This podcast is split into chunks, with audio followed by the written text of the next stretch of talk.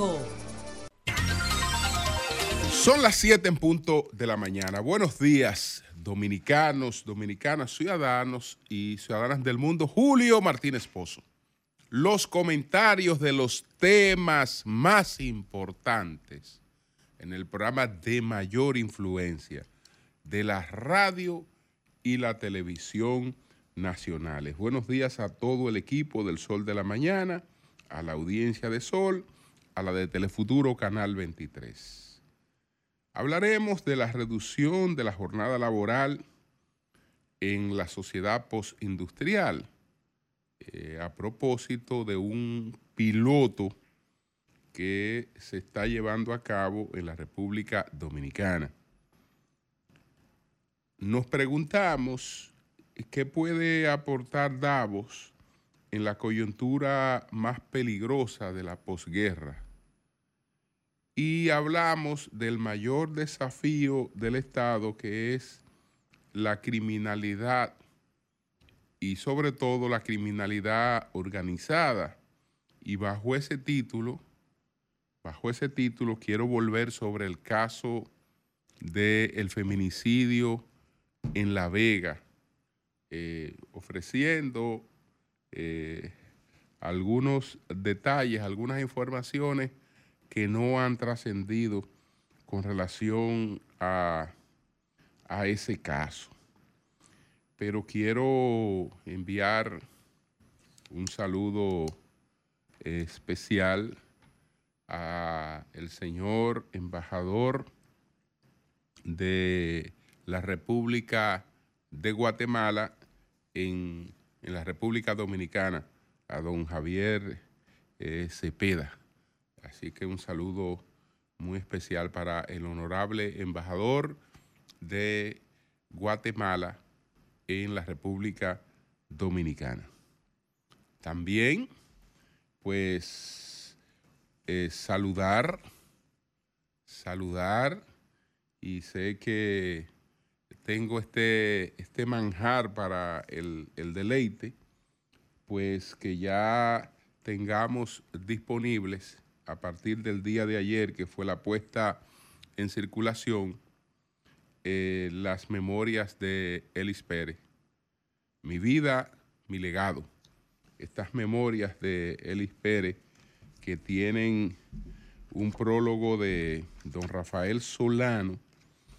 Entonces, hago mía lo que plantea eh, Solano en esta presentación, en la presentación, que Solano dice lo siguiente, esta detallada historia biográfica de Elis Pérez es merecedora de permanecer al alcance de las actuales y futuras generaciones para que con su conocimiento y estudio se convierta en fuente de inspiración un gran ejemplo para mantener una conducta correcta y a la vez un digno comportamiento social.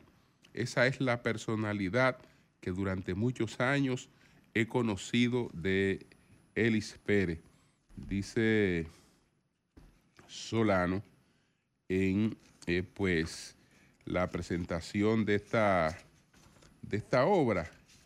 Y eh, Don Eli resume resume muy bien su cuál es el objetivo que le ha llevado a la, a la publicación de estas, de estas, de estas memorias, eh, con la aspiración de que muchos jóvenes eh, encuentren en ella la inspiración eh, para seguir, para ir, ir hacia adelante realmente sin tener que buscar caminos rápidos que uno sabe que no, no acaban bien.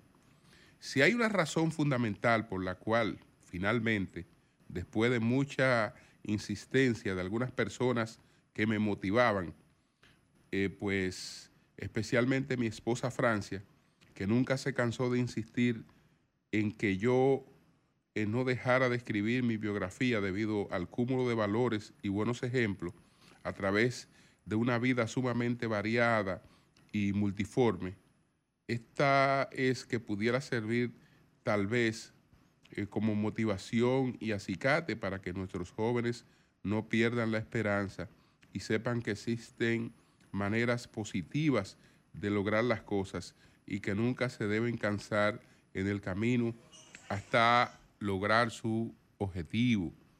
Pero eh, no solo es una obra que han de disfrutarla y aprovecharla las nuevas generaciones para los que no somos tan jóvenes. Es una obra para, para disfrutarla eh, también, porque primero está escrita en un estilo sumamente práctico, digerible, eh, que permite que aunque la gente no tenga un largo espacio, mucho tiempo para leer, en breve tiempo lee varios capítulos. En cualquier tiempo que tenga disponible puede leer, ir leyendo capítulos de estas vivencias de Eli Pérez que como las buenas obras se entiende que no solo eh, te narran la historia de una, de una persona, las distintas etapas y momentos de su vida, sino que eh, también te trasladan a épocas distintas y a las situaciones particulares de, esa época, eh, como ocurrió en nuestro caso con la, con la dictadura de, de, Trujillo, eh, cómo se reflejaba el, abuso, el abuso del poder, eh, por ejemplo. Y entonces vamos a, disfrutar de esta obra, vamos a disfrutarla. Tengo entendido que don Ellis estará con, con nosotros. Mi vida, mi legado. Entonces, señores, vámonos con los temas inmediatamente que identificamos que identificamos. Bueno,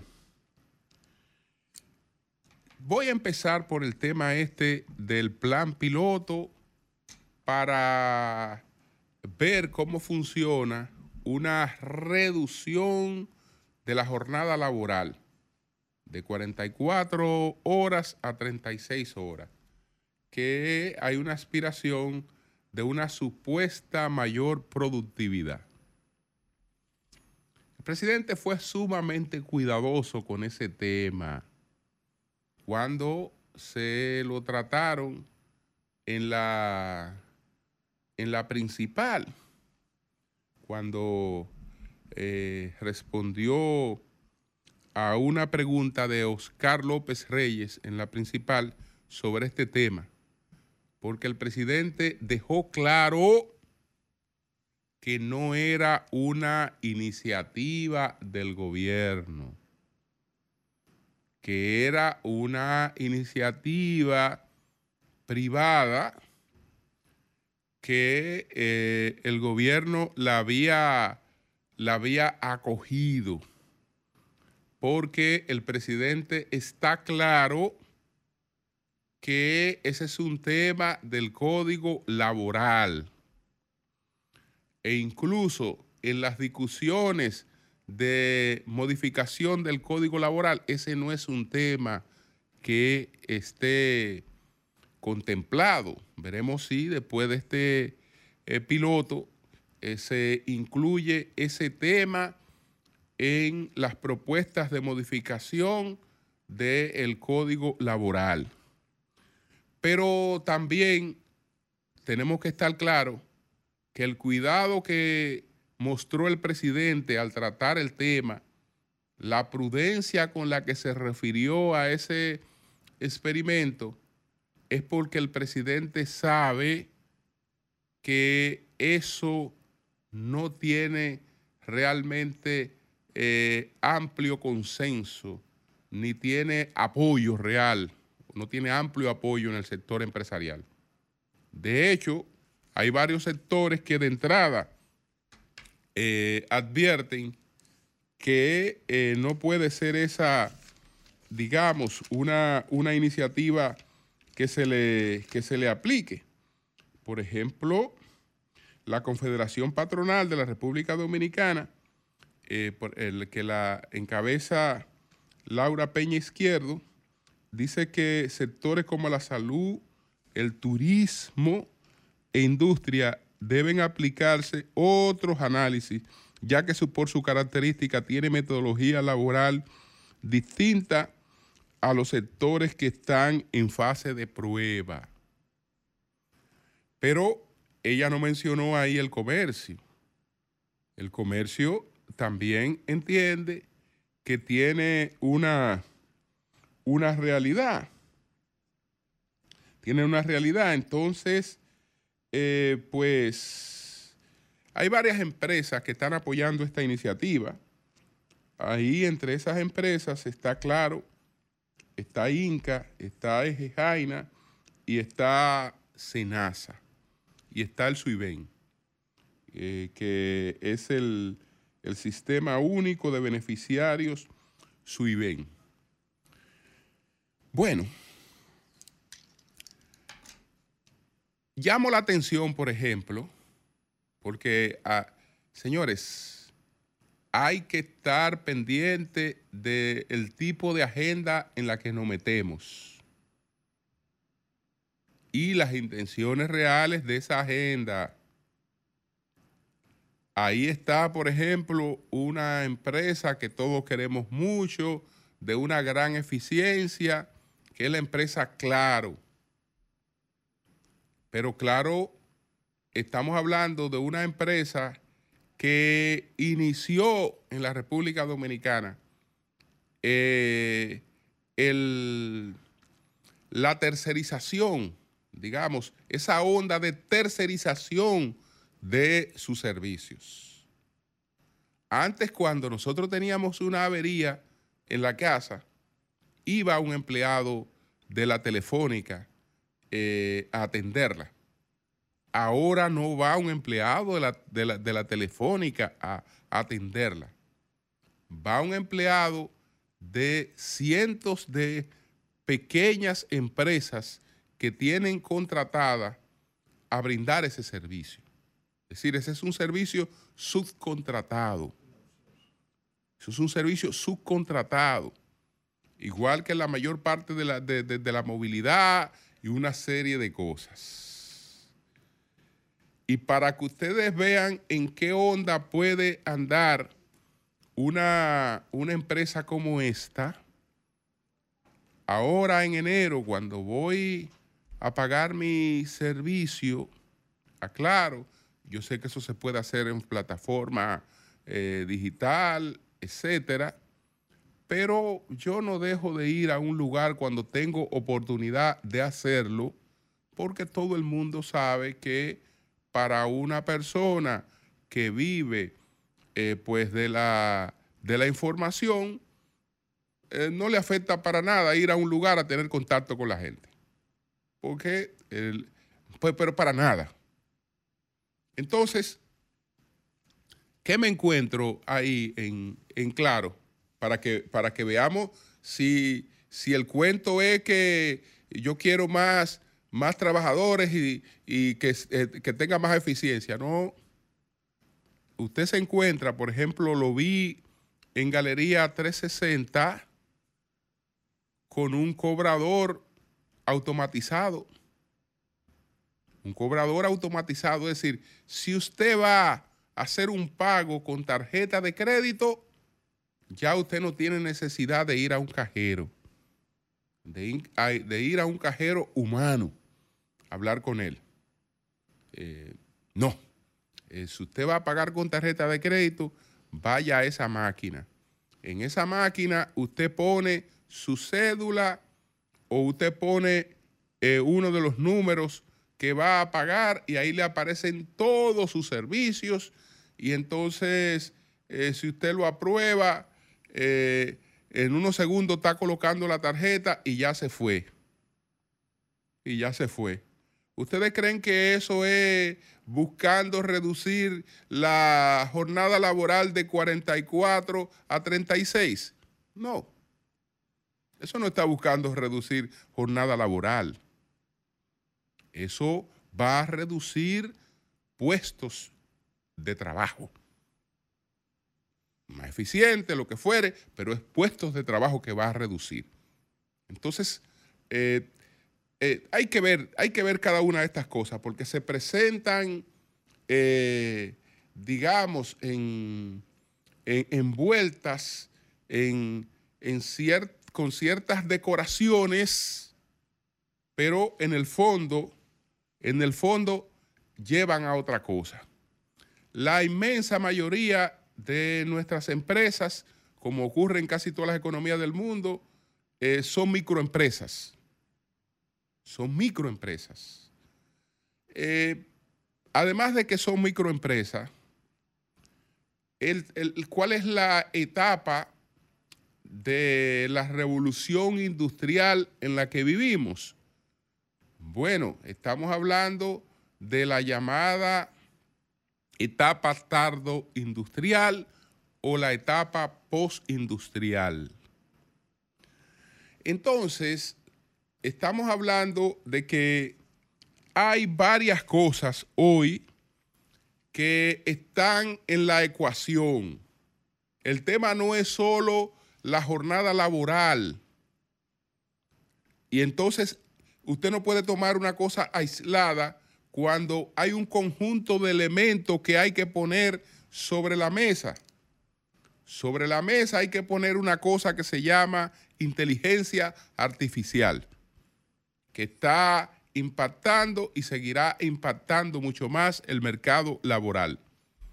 Hay que poner otra cosa que se llama inteligencia remota, que está impactando el mercado laboral hay que poner una cosa que se llama impresión 3D, que también va a impactar el mercado laboral, eh, pues eh, con mayor repercusión eh, que la que se pueda pensar. ¿Por qué? Porque el sistema de transportación y de creación va a variar totalmente. Cuando una persona necesite comprar la pieza de un vehículo, por ejemplo, en vez de mandar a buscar la pieza o ir a una empresa que trae esa pieza, vamos a ir a un lugar donde hay una autorización para imprimir eh, esa pieza, para para, hacer esa pieza con la tecnología 3D. Es decir, ya no es una pieza que viene de Japón, ya no es una pieza que viene de China, ya no es una pieza que viene de Alemania, sino que los creadores de la pieza habrán dado la autorización para que equipos 3D eh, puedan reproducirla en, en, cada uno de los, de los lugares. Eso va a tener un, gran impacto en, todo, en todo el mercado laboral y la robotización. Pero yo no he mencionado el fenómeno que mayor impacto tiene en todo esto, que se llama uberización. Se llama uberización. Señores, el mercado laboral que crece eh, no es el mercado laboral de las 44 horas de trabajo, sino de los servicios por demanda, en el que el que brinda los servicios también es el dueño de los medios de producción. Y esa persona, los ingresos que genera están atados a los servicios que brinda. Y entonces ahí ya pasamos a otro tipo de sociedad en la que supuestamente usted es su propio jefe, que es a la que se refiere Byung Chun Hal, a la que llama la sociedad del cansancio, donde eh, ya usted no ve las cosas como usted la ve cuando usted es un empleado que está loco porque le llegue la hora, eh, que ya ha cumplido, etcétera, eh, sino que ya usted supuestamente es su propio empleador y en función de eso se sobreexplota muchísimo más. Entonces, todas estas cosas hay que colocarlas en la ecuación, no una de manera aislada, para que se produzcan decisiones integrales. Decisiones integrales. Entonces, ese tema es un tema eh, que, que, tiene sus, sus, aristas eh, que hay que observarla con cuidado. Por eso ustedes vieron la, prudencia con la que el presidente dijo, no, esta no es una iniciativa del gobierno. No, el código laboral eh, no, no contempla eso. Se va a hacer un estudio y este estudio es de iniciativa privada. Y entonces ya ustedes ven lo que dicen la mayor parte de los líderes empresariales con relación al tema. Bueno, antes de pasar a un tema que me pudiera tomar eh, más tiempo, yo quiero aterrizar en algunas informaciones con relación a este asunto de el feminicidio que ocurrió en, en La Vega. Estamos hablando de lo que ocurrió con Gregorio Matos Carrasco, que mató a su concubina Casandra Carmelina Castillo cuando ella fue a hacerle una de sus acostumbradas visitas. Entonces, señores, por eso decía que el mayor desafío que, tiene el, eh, que tienen los estados nacionales es la criminalidad y sobre todo la criminalidad organizada. Pero el concepto de Estado está abiertamente, digamos, desafiado por la criminalidad. Porque entre las cosas que caracterizan la existencia de un Estado, además de un territorio, de una población, de un gobierno, está el monopolio de la violencia. Benito Mussolini hace salir a la, mafia siciliana de Italia y la mafia se tiene que ir eh, a Estados Unidos. ¿Y por qué? porque Benito Mussolini se lo puso claro. En Italia no habrán dos gobiernos. O ustedes salen de mí o yo salgo de ustedes. Y mis métodos no, no, van a ser diferentes a los de la mafia. Es decir, él no va a hacer proceso, a mandar a buscar gente presa eh, eh, para que le controlen cosas de la cárcel. Eh, ellos entendieron el mensaje y parece que él dio algunos ejemplos. Y se fueron con su música a otra parte.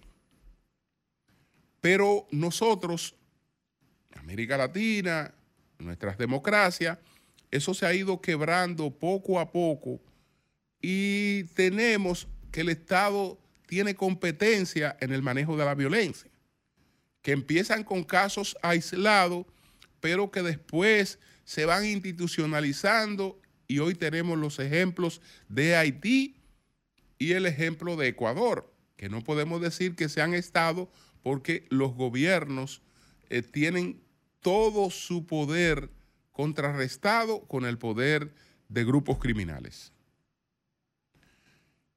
Entonces, señores, hay un tema, bueno, José lo ha tratado mucho, el tema de los privilegios en las cárceles los privilegios en las cárceles. Ese tema pues conlleva una serie de cosas. El individuo que cometió este hecho bestial de eh, golpear con un objeto a su esposa y de, de estrangularla, cuando fue a hacerle una visita tuvo facilidades para hacer eso. Y las facilidades se partían de los privilegios que él tenía en el lugar donde estaba. Él estaba en un lugar y en unas condiciones que en una penitenciaría dominicana no se consiguen sin eh, comprarlas. Sin comprarlas.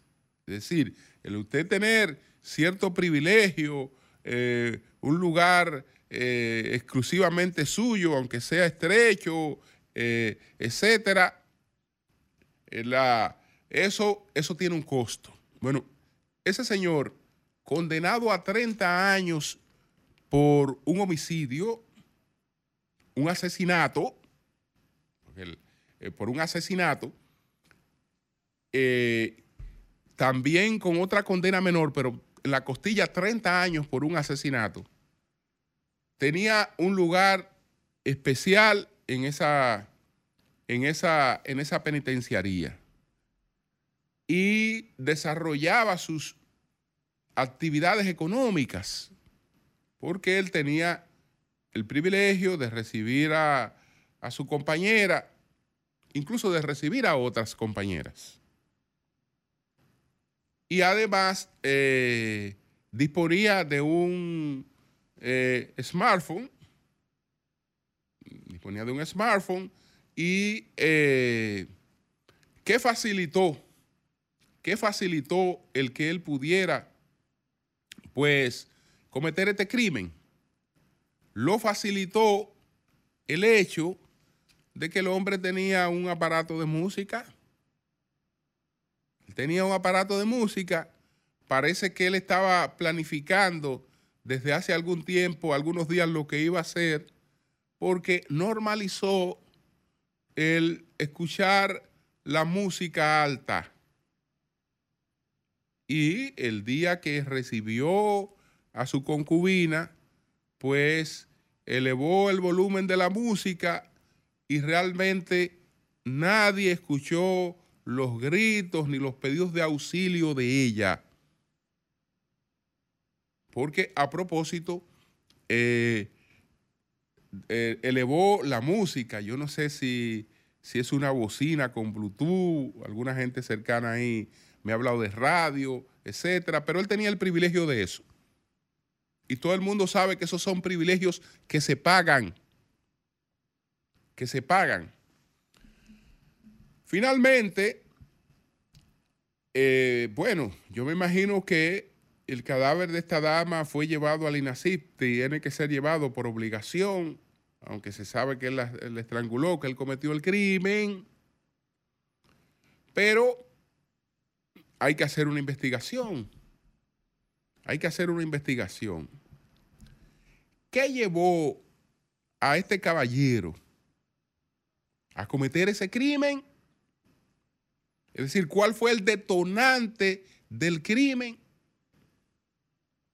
Bueno, señores, el detonante del crimen fue una enfermedad de transmisión sexual. Ese fue el detonante del crimen. El individuo que eh, a pesar de la, de la, condena, etcétera, eh, mantenía sus relaciones supuestamente estables con la que era su esposa, eh, aún preso, la seguía sustentando económicamente y seguía haciendo otras cosas económicamente. Él no tenía problemas económicos.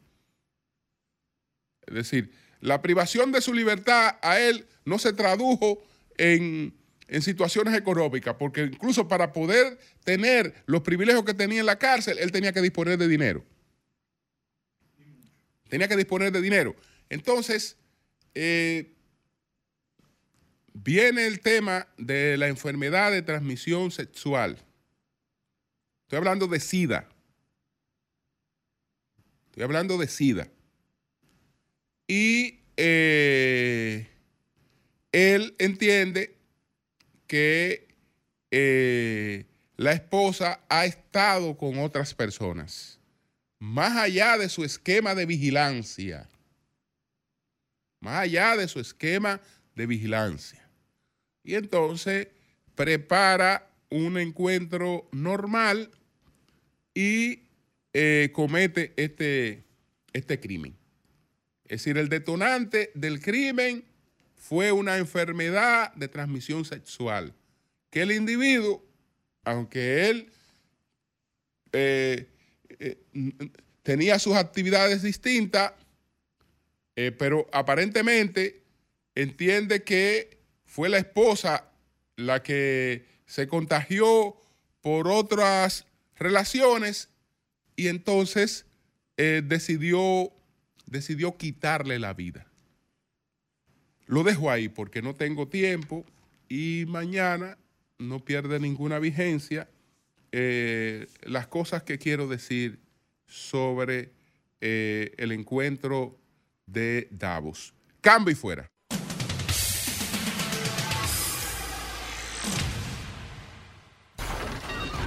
Comunícate 809 540 165 1833 610-1065 desde los Estados Unidos.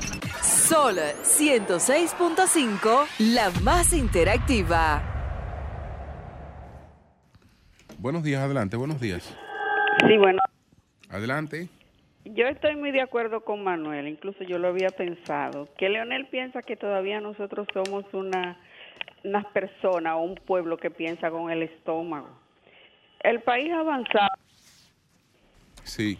Sí, y eso sin ser mezquino viene desde atrás, desde los gobiernos del, del PLD. Aquí lo que hay que hacer propuestas de cómo tener eh, cárceles seguras, cómo tener eh, seguridad inmobiliaria. Mira como miles, muchísima gente hoy anda eh, desesperada porque un, un delincuente les robó su dinero esas son las propuestas que hay que hacer, cómo tener una, una ciudad que invivible, que hoy tenemos una ciudad que es un caos con el transporte y esas cosas.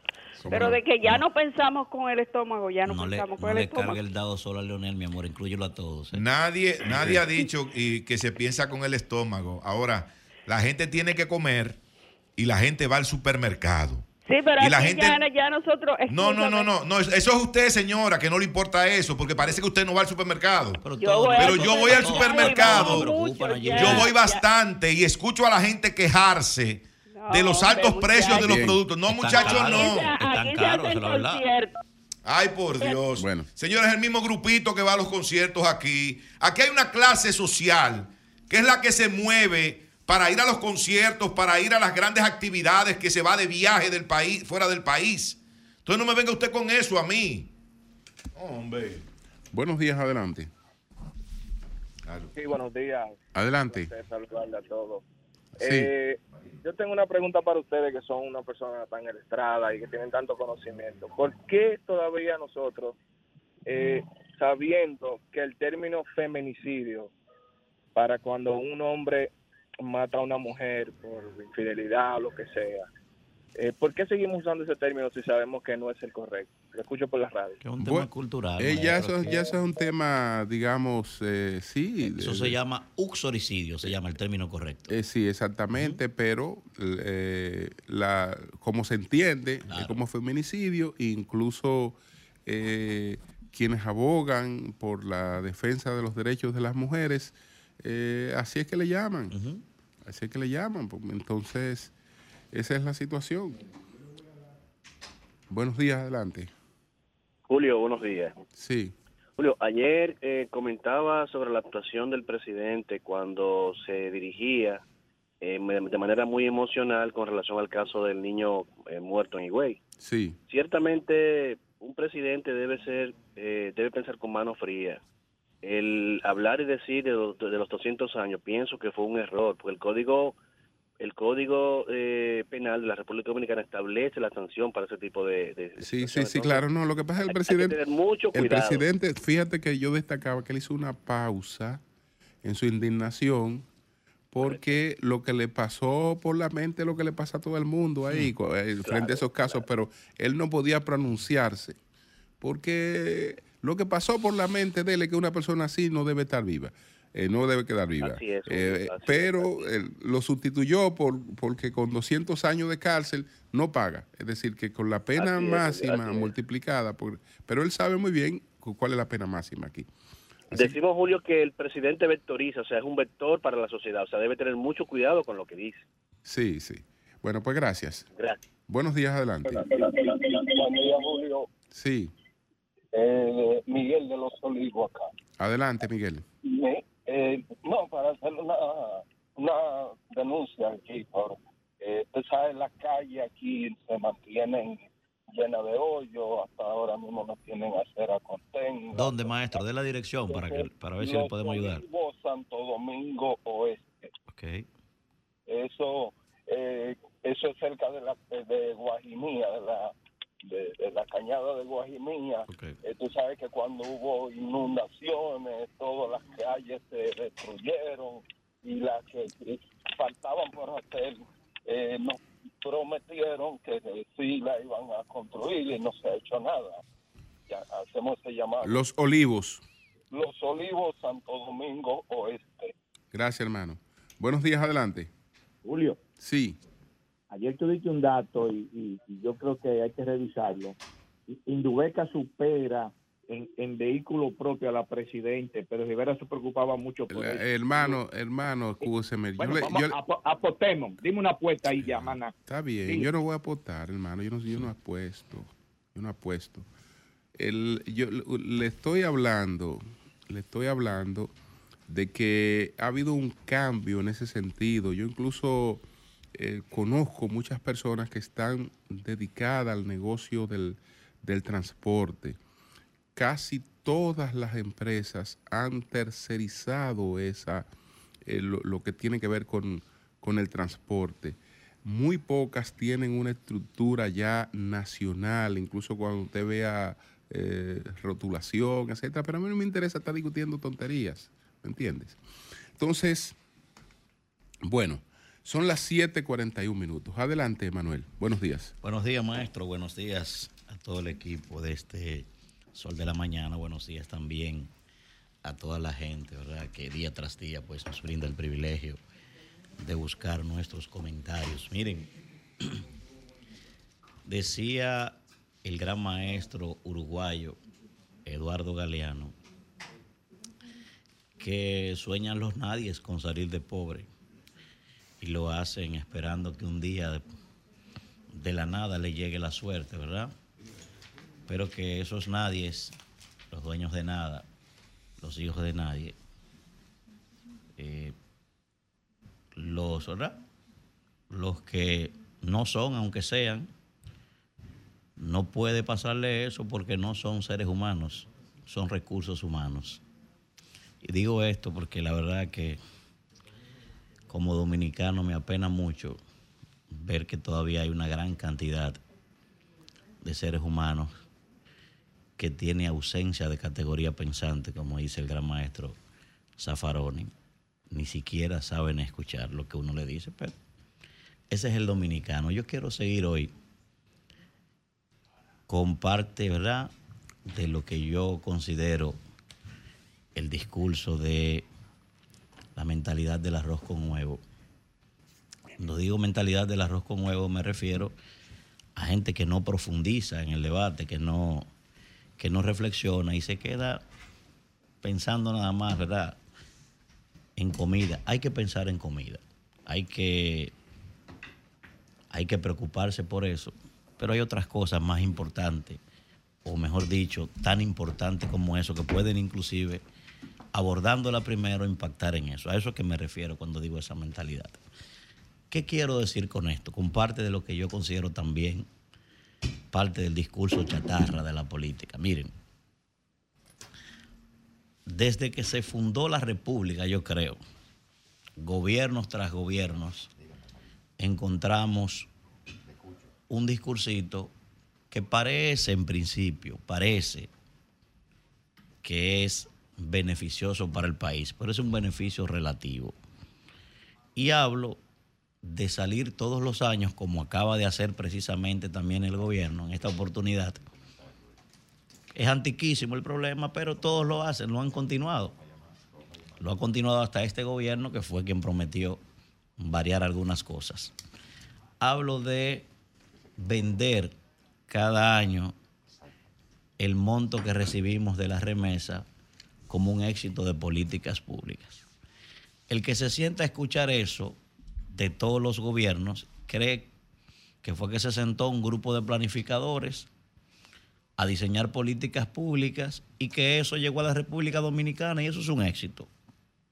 No digo éxito relativo, es porque si bien es cierto, ese dinero contribuye y aporta a la dinámica económica nuestra, ahora una buena parte de ese dinero viene aquí para asistencialismo.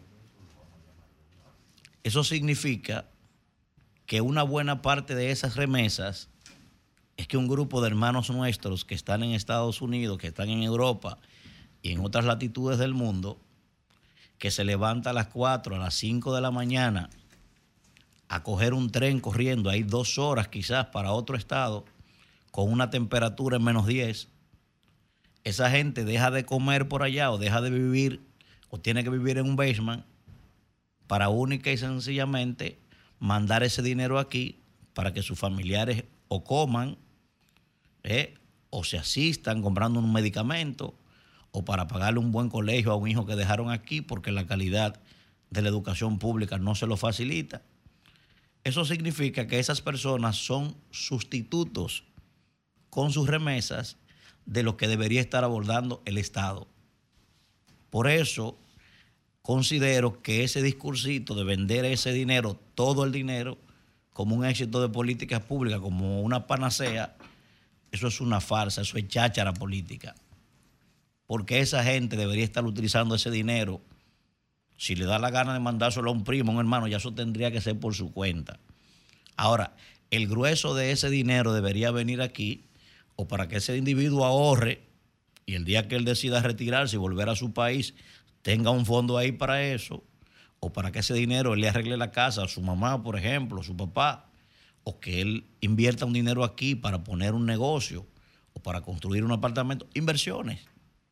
No, pero una buena parte de ese dinero tiene que venir para cubrir cosas que el propio Estado debe cubrirle a sus familiares.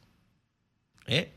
Si eso no es una mentalidad de un arroz con huevo, como yo digo, de gente que no profundiza, entonces ¿qué cosa es eso? Porque el debate de eso debería ser ese tipo de cosas. O sea, no es justo que una persona esté en Estados Unidos cogiendo una temperatura en menos 10, ¿eh? lavando baños, metido quizás en, en, una factoría, en una cosa, para que ese individuo entonces deje de comer él bien, porque su mamá esté aquí, o porque tenga que comprarle un medicamento a su mamá porque única y sencillamente un jodido catálogo que hay ahí no le permite que aún con el seguro se le cubra ese medicamento a esa señora. ¿Eh? ¿Por, qué? ¿Por, qué? ¿Por qué? Entonces eso hay que celebrarlo. Todos los años recibimos, mira ahora mismo, más de 10 mil millones de dólares en remesa. Cuantifíquenlo para que ustedes vean. Miren, cada vez que un dominicano manda un cubo de comida de eso que viene aquí, a nosotros debería darnos vergüenza esa vaina. Cada vez que un dominicano tiene que mandarle un cubo de comida a su familia para sustentarlo, eso debería nosotros avergonzarnos. Eso debería avergonzarnos a nosotros. Porque esa comida debería estar cubierta aquí. ¿Con qué? Con un buen empleo, como yo digo. Con un empleo de calidad. Eso debería estar cubierto. Por eso, por eso yo estoy en contra de esos discursitos. De, de quien sea que lo haga. Y en este caso lo ha continuado haciendo este gobierno. Otro elemento por ejemplo, y que me disculpe, por ejemplo, mi querida amiga, ¿verdad? La ministra de la Mujer, yo sé que esa señora ha hecho un trabajo extraordinario y que no es un tema de ella ni siquiera. Yo estoy hablando de problemas de Estado, un tema antiquísimo. Nosotros encontramos tres casas de acogida. Hoy tenemos, creo que 14 casas de acogida son una cosa preciosa. Inclusive se están abordando a los hijos, las víctimas de esto, todo lo que rodea a una víctima de los feminicidios, ¿verdad? O de los suicidios, como se llama eso. Y eso es un éxito. Sin embargo, eso no puede ser un éxito. Independientemente de que eso se necesita, eso no puede ser un éxito, señores. Porque si eso es un éxito, entonces no estamos profundizando en el análisis, no estamos reflexionando. ¿Por qué eso no puede ser un éxito? Porque el éxito debe ser que digamos cada año, bueno, hemos desarrollado políticas públicas tan efectivas que ya teníamos 50 o 60 casas de acogida y con la prevención de ese delito, con la promoción de una educación, de un cambio de mentalidad en estos hombres para bajar ese machismo y para que entienda que la mujer es su compañera y no su propiedad, pues ya hoy anunciamos al país que cerramos 10 casas de acogida porque tenemos menos incidencia de feminicidio. El éxito es esa vaina. El éxito no es decir que tenemos más nuevas. ¿Eh? Porque entonces el éxito está invertido. No es real. Entonces, eso tiene que entender el dominicano, que tiene que profundizar en el debate. No puede seguir pensando en un concón solamente. A eso que me refiero. Yo no estoy diciendo que los precios están baratos. Están por la nube esa vaina pero tienen que reflexionar. ¿Eh? Entonces, ese tipo de cosas hay que abordarlo aquí con la madurez que se necesita y con el compromiso de Estado. Esto no es de politiquería, ni de gobierno, ni de vaina. Esto es un tema de Estado que afecta a todo el mundo. Y el liderazgo político completo tiene que hacer conciencia de eso. Eso no es un asunto de que para ponerle colores, ni PRM, ni PRD, no, no, es un tema que afecta a los dominicanos. El otro ingrediente, por ejemplo, he estado, estoy y toda mi vida estaré en contra del asistencialismo. Una cosa es asistencia social y otra cosa es asistencialismo. Una beca para estudiar eso es asistencia social. ¿Eh? Usted convertir a un individuo en un pequeño comerciante que genera empleo, eso es asistencia social. Usted coger a un individuo, ayudarlo, ¿verdad? Quizá con una operación, eso es asistencia social. Pero de que tarjetica y porquería, eso no, eso no es asistencia, eso es asistencialismo, eso es freezer de pobre. Yo estoy en contra de esa vaina he estado toda mi vida y voy a seguir en contra de eso. Y puedo estar equivocado.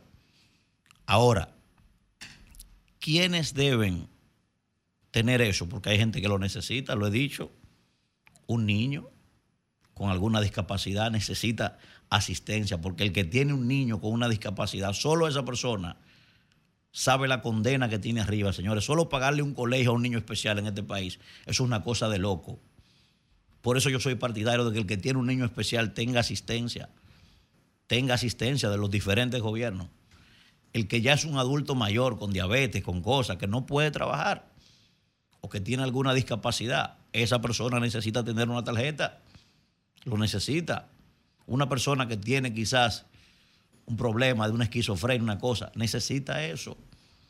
O cualquier persona que esté incapacitado de trabajar o que su situación, a pesar de ser joven, ya tenga una enfermedad crónica, una cosa, necesita que se le asista. Ahora un grupo de vagos, ¿eh? un grupo de vagos ahí, y no en este gobierno, no en todos los gobiernos, y este lo ha seguido también. ¿Eh? Y vende un éxito. Bueno, nosotros redoblamos el monto, qué bueno, pero también antes eso llegaba a tantas personas y hoy llega a más. No, el éxito no es ese. El éxito es, hemos desarrollado políticas públicas tan efectivas, hemos creado tantas fuentes de empleo nuevas, convertimos a tantos ciudadanos dominicanos hoy en pequeños empresarios que ya pueden vivir y generar empleos también, y teníamos 500 mil personas recibiendo ayudas sociales y el éxito ha sido tal que anunciamos al país que ya hoy sacamos a 200 mil de allí, que ya no necesitan seguir viviendo del Estado. Eso es el éxito. Lo otro es parasitismo político. Lo otro no es más que convertir a la gente en mercancía electoral, porque muchas de esas cosas sirven para eso y lo han hecho todos. Entonces, cuando la gente no cuestiona eso, cuando la gente se adapta a eso y está conforme con una tarjetica, eso es mentalidad de arroz con huevo. Y yo estoy en contra de esa vaina. Duélale a quien le duela. El cerebro tiene que ir a otra dimensión. Tiene que hacer conciencia de clase. Y la conciencia de clase se hace con la educación. Y la educación genera otro tipo de cosas. Y genera empoderamiento social. El discurso tiene que ser ese. El discurso tiene que ser así. El que no lo entienda, yo lo lamento. No tienen que estar de acuerdo conmigo. Yo respeto la opinión de cada quien. Pero simple y sencillamente, esos éxitos no son tal. Y eso viene desde Santana. Penosamente hemos continuado con eso, ¿eh? Don Julio. Bien. Buenos días, Marilena. Adelante. Muy buenos días, Julio. Buenos días a todos. Hola, Manuel. Eh, la grandeza del plan piloto opcional de reducción de jornada, de jornada de trabajo es que vamos a poder medir si esto que ha funcionado en otros países puede dejar beneficios en la República Dominicana. Porque el hecho de que haya funcionado, por ejemplo, en Reino Unido, en España, en Alemania, en Brasil, en Bélgica, entre otros países, no quiere decir que aquí va a tener los resultados. Por ejemplo, se reduce la jornada laboral en esas empresas, en este plan piloto, de lunes a jueves. ¿Y qué se busca? Que en ese tiempo libre, digamos el viernes, este colaborador tenga horas disponibles para cuidar de su salud, su familia, para actividades recreativas, deportivas, artísticas y regrese el lunes en mejores condiciones. Ay, pero si esa persona decide utilizar ese día para otro trabajo, en este mercado informal que es tan grande. Entonces quizás no se logren los resultados que se buscan. Entonces, que se pueda medir esos resultados, que de eso se va a encargar la Pucamaima, creo que es una gran grandeza, una importante grandeza de ese plan. Tal y como dijo Laura Peña de Copardón, esto no podría aplicarse a todas las empresas, dice, no se puede aplicar en el turismo, en los restaurantes, no se puede aplicar en, en muchas industrias, en el comercio sí a una serie de empresas dedicadas al servicio, dijo Laura Peña. Pero dice, van a colaborar porque esta es una iniciativa de algunas empresas. Creo que en esto es vital también el equilibrio y lo opcional. Nada impuesto. Lo ideal, si al final de los seis meses se dice que esto deja los beneficios que se buscaban, que las empresas que deseen hacerlo continúen y ya el Ministerio de Trabajo tiene que buscar la forma legal. Dice que van a, hacer una serie de regulaciones, algo así dijo el ministro de Trabajo. Él no puede hacer regulaciones. Él tiene eh, que habría que modificar el código laboral, que no lo puede hacer él. Él dijo que, que se puede, dijo el ministro de Trabajo. Yo sé que pasó algo con las empleadas del hogar. claro, que dijeron que se podía y luego y el Tribunal Constitucional le tuvo que recordar que hay un código laboral que eh, él no es legislador. Él no es exacto. Él no es, Congreso. Él no es Congreso, que él no lo puede modificar. Entonces decía, primero lo opcional. Lo ideal es que haya una oferta, el que quiera ese tipo de horario, tanto la empresa como el colaborador existan, y el que quiera el horario tradicional también es lo ideal. De hecho, desde ya hay empresas que en, acuerdo con los colaboradores tienen horarios flexibles y eso se ha permitido y eso funciona muy bien. Y el equilibrio es vital. Tanto la producción de dinero como tiempo para calidad de vida, para la familia, para sí mismo, eso va de la mano y no puede ser incompatible. Hay que buscar un equilibrio en eso. Y la mejor experiencia la tienen los padres cuando tienen un primer hijo.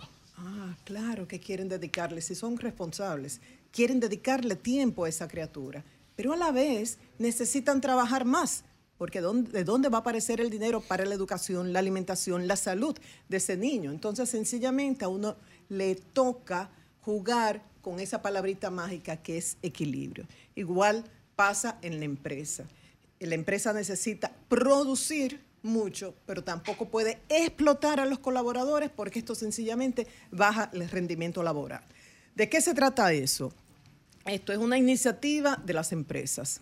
Son seis meses, comienza el primero de febrero, hay cinco empresas que van a participar, Claro, Ejejaina, Inca, Ciuben y Senasa pero hasta el 27 de enero tienen la oportunidad de cualquier institución, cualquier empresa que quiera participar, inscribirse, registrarse y formar parte del piloto.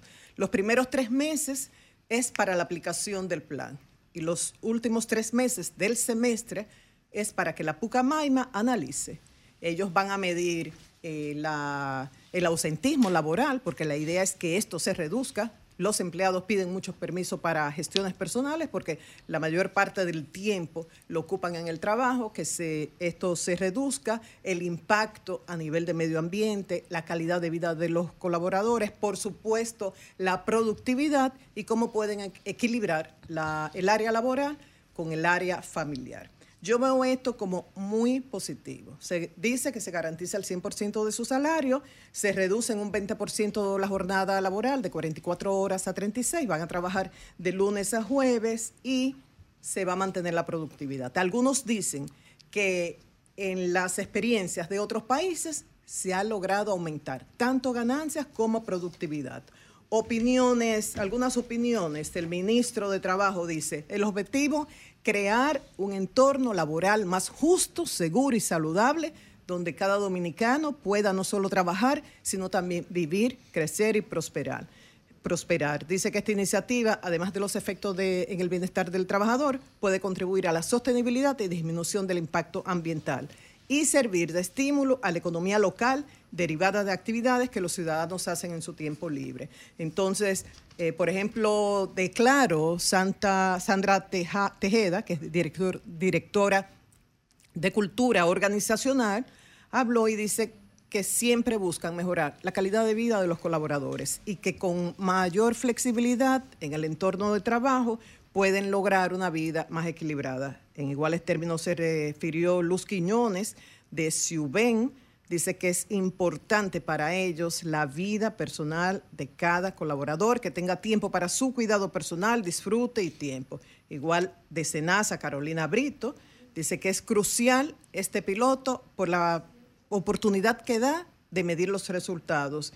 Y el vicepresidente de INCA, Sergio Soto, dice que hay mucha posibilidad de poder aumentar la productividad con esta reducción de la jornada laboral. Dice que se puede lograr colaboradores más motivados, más satisfechos, más incentivados y que eso en otros países ha repercutido en un incremento de las ganancias, en un incremento de la productividad y dice él que a la larga puede repercutir en un incremento de los empleos. Eso está por verse, pero lo importante es que esto se va a medir. Y vamos a informar sobre algunas noticias recientes sobre la pareja que asesinó brutalmente luego de torturar a ese niñito de ocho años, sobrino de la señora Carmen Jiménez, y que fue, eh, hablamos de la pareja, Carmen Jiménez y González Valentín. 18 meses de prisión preventiva le impusieron. Esto, esto es tan cruel que uno no tiene manera de entender. A veces uno dice, ¿estarían locos? Pero como mucha gente ha opinado, hablar de un problema mental es prácticamente reducirle la pena, es casi beneficiarlo. Uno se pregunta, ¿estarán bajo efectos de, drogas fuertes? Yo no tengo la respuesta. O quizás Seure pueda eh, orientarme sobre eso. ¿Estarán poseídos? No tengo la respuesta, pero la verdad es que esto no se entiende. Y lo peor, que este niño, creo que aquí se comentó, estaba siendo torturado desde hace tiempo. Una vecina llorando narra cómo en diciembre, el niño murió el, viernes pasado, cómo en diciembre lo vio con una herida en la frente y que le estaba preguntando, pero el niño muy temeroso se estaba cubriendo para que no le viera la herida. Y lo peor es cuántos niños están siendo víctimas en estos momentos de torturas como esta. De ahí la importancia de la denuncia y anónima para no tener, eh, si es necesario, para no tener consecuencias. En torno a la primicia que ofreció Julio este lunes sobre la muerte del autor, acusado como autor intelectual del atentado contra David Ortiz, Víctor Hugo Gómez, el INASIF dijo ayer que identificó el cadáver, que no fue necesario hacer las pruebas de ADN por unos elementos que proporcionó la hermana, porque ellos lo habían declarado como eh, desaparecido, y que luego de identificarlo eh, iban a proceder ayer a entregar el cadáver a la familia. Y finalmente, hoy hay una importantísima rueda de prensa a las 10 de la mañana, de parte de la Comisión Ambiental de la UAS y de la Coalición para la Defensa de las Áreas Protegidas. Se habla de un intento de fraude. Ellos dicen que algunos me han dicho que podría ser mayor que el monto involucrado en el llamado hoyo de Van Inter, un intento de fraude a través de las áreas protegidas.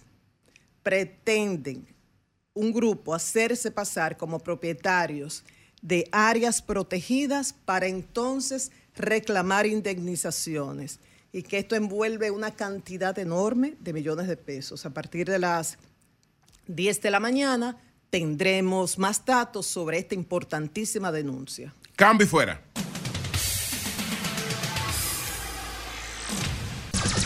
Son 106.5. Bueno, se han difundido unas supuestas declaraciones del candidato a senador del Partido de la Liberación Dominicana en Santiago de los Caballeros, Marino Collante.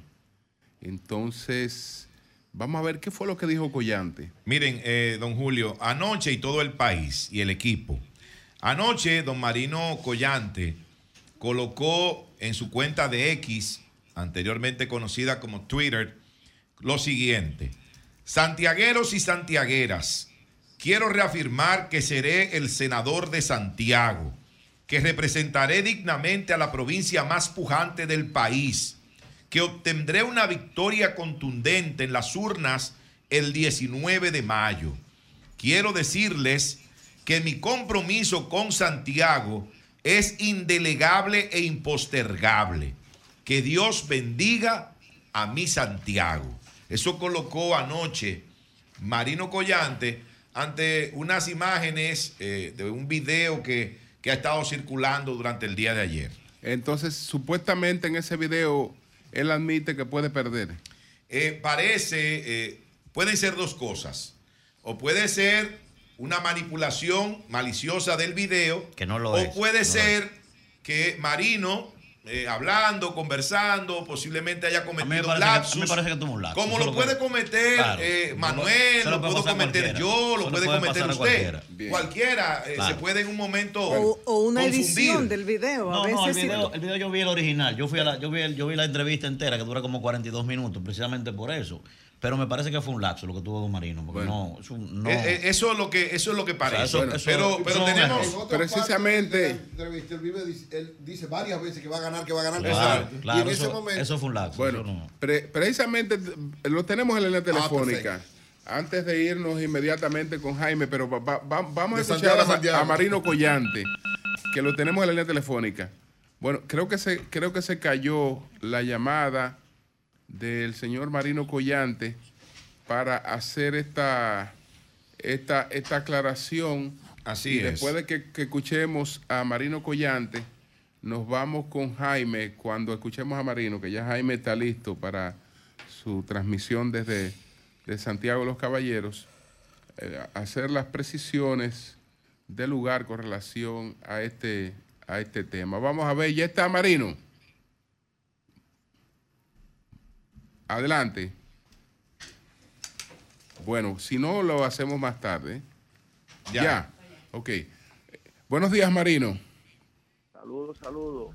Buenos días a todos y a todas. Ok. Marino, para aclarar, no sé si ha visto esto que se está difundiendo, donde supuestamente deja abierta o plantea que puedes perder. Mira, Julio, yo escribí y se lo envié a, al amigo Nayib Chaedes. Sí, lo- él lo acaba de leer. Fíjate, yo soy un ser humano. Yo puedo equivocarme en, un, en una palabra. Yo lo que decía era, yo no perdería. Y entonces parece ser que dije, yo perderé. Sí. Y decía también, del único que yo puedo perder es Dios. Y ahí terminé. Ahora bien, ¿qué es lo que ha sucedido? Eh, ayer, ayer se hicieron unas encuestas aquí en, en, en dos vertientes. Una lo hizo la televisión de, de, TV 53, Luna TV, y la otra de Panorama Político. Resulta el resultado es que yo a los otros dos candidatos lo supero en simpatía y en, en los votos. Entonces, parece ser, porque hay mucha gente siempre eh, eh, oyendo cosas, ¿verdad?, con su derecho. Y estamos en un proceso político donde cualquier cosita, a lo mejor quizás para ellos es importante. Pero ya yo tengo mi posición, que lo escribí, y Santiago, Santiago, ya se decidió por mí, porque yo he sido una persona que lo único que he hecho es engrandecer a mi provincia de Santiago. Y yo no tengo la culpa que yo tenga tanta simpatía. No tengo solamente ni una tasa de rechazo.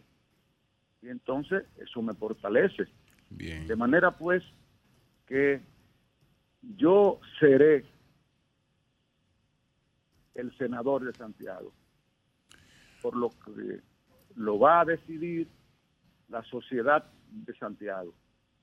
Estoy plenamente seguro que seré el senador de Santiago. Bien. En mayo. Bueno, pues muchas gracias, muchas gracias Marino, muchas gracias. Un saludo especial. Marino gracias a ti, gracias a ti Julio. Bien, bien. Bueno, señores, pues nos vamos o seguimos. Seguimos. seguimos, en seguimos en el primer Santiago de América. Son las 8, 18 minutos. Buenos días, Jaime. Adelante. Ya ustedes escucharon al licenciado Marino Collante, que es el candidato a la senaduría por, para la provincia de Santiago por el Partido de la Liberación Dominicana y Aliados. Y creo que lo que él ha dicho es lo, mejor, porque ayer, cuando yo lo llamé ayer por la tarde, después de, ver y escuchar el vídeo, él insistía en que eso lo habían alterado. Y realmente no pareció así. Los productores del programa aseguraban que él había dicho eso, pero ellos no lo interrumpieron para recalcar en una declaración de esa naturaleza, quizás por por la novatada de esos conductores, de esos entrevistadores. Marino cometió lo que se llama un laxus linguae, que no es más que un resbalón de la lengua. Laxus cometido al hablar, error, equivocación.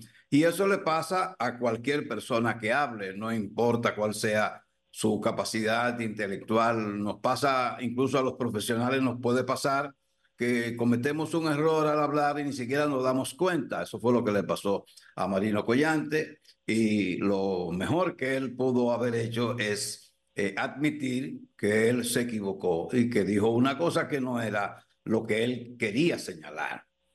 A Marino yo le recomiendo que tiene que tener un equipo, gente que le acompañe que cuando vaya a una entrevista eh, personal de él, que trabaje con él, que, que esté atento a lo que él está diciendo para que a tiempo corrija cualquier error que pueda cometer al expresarse.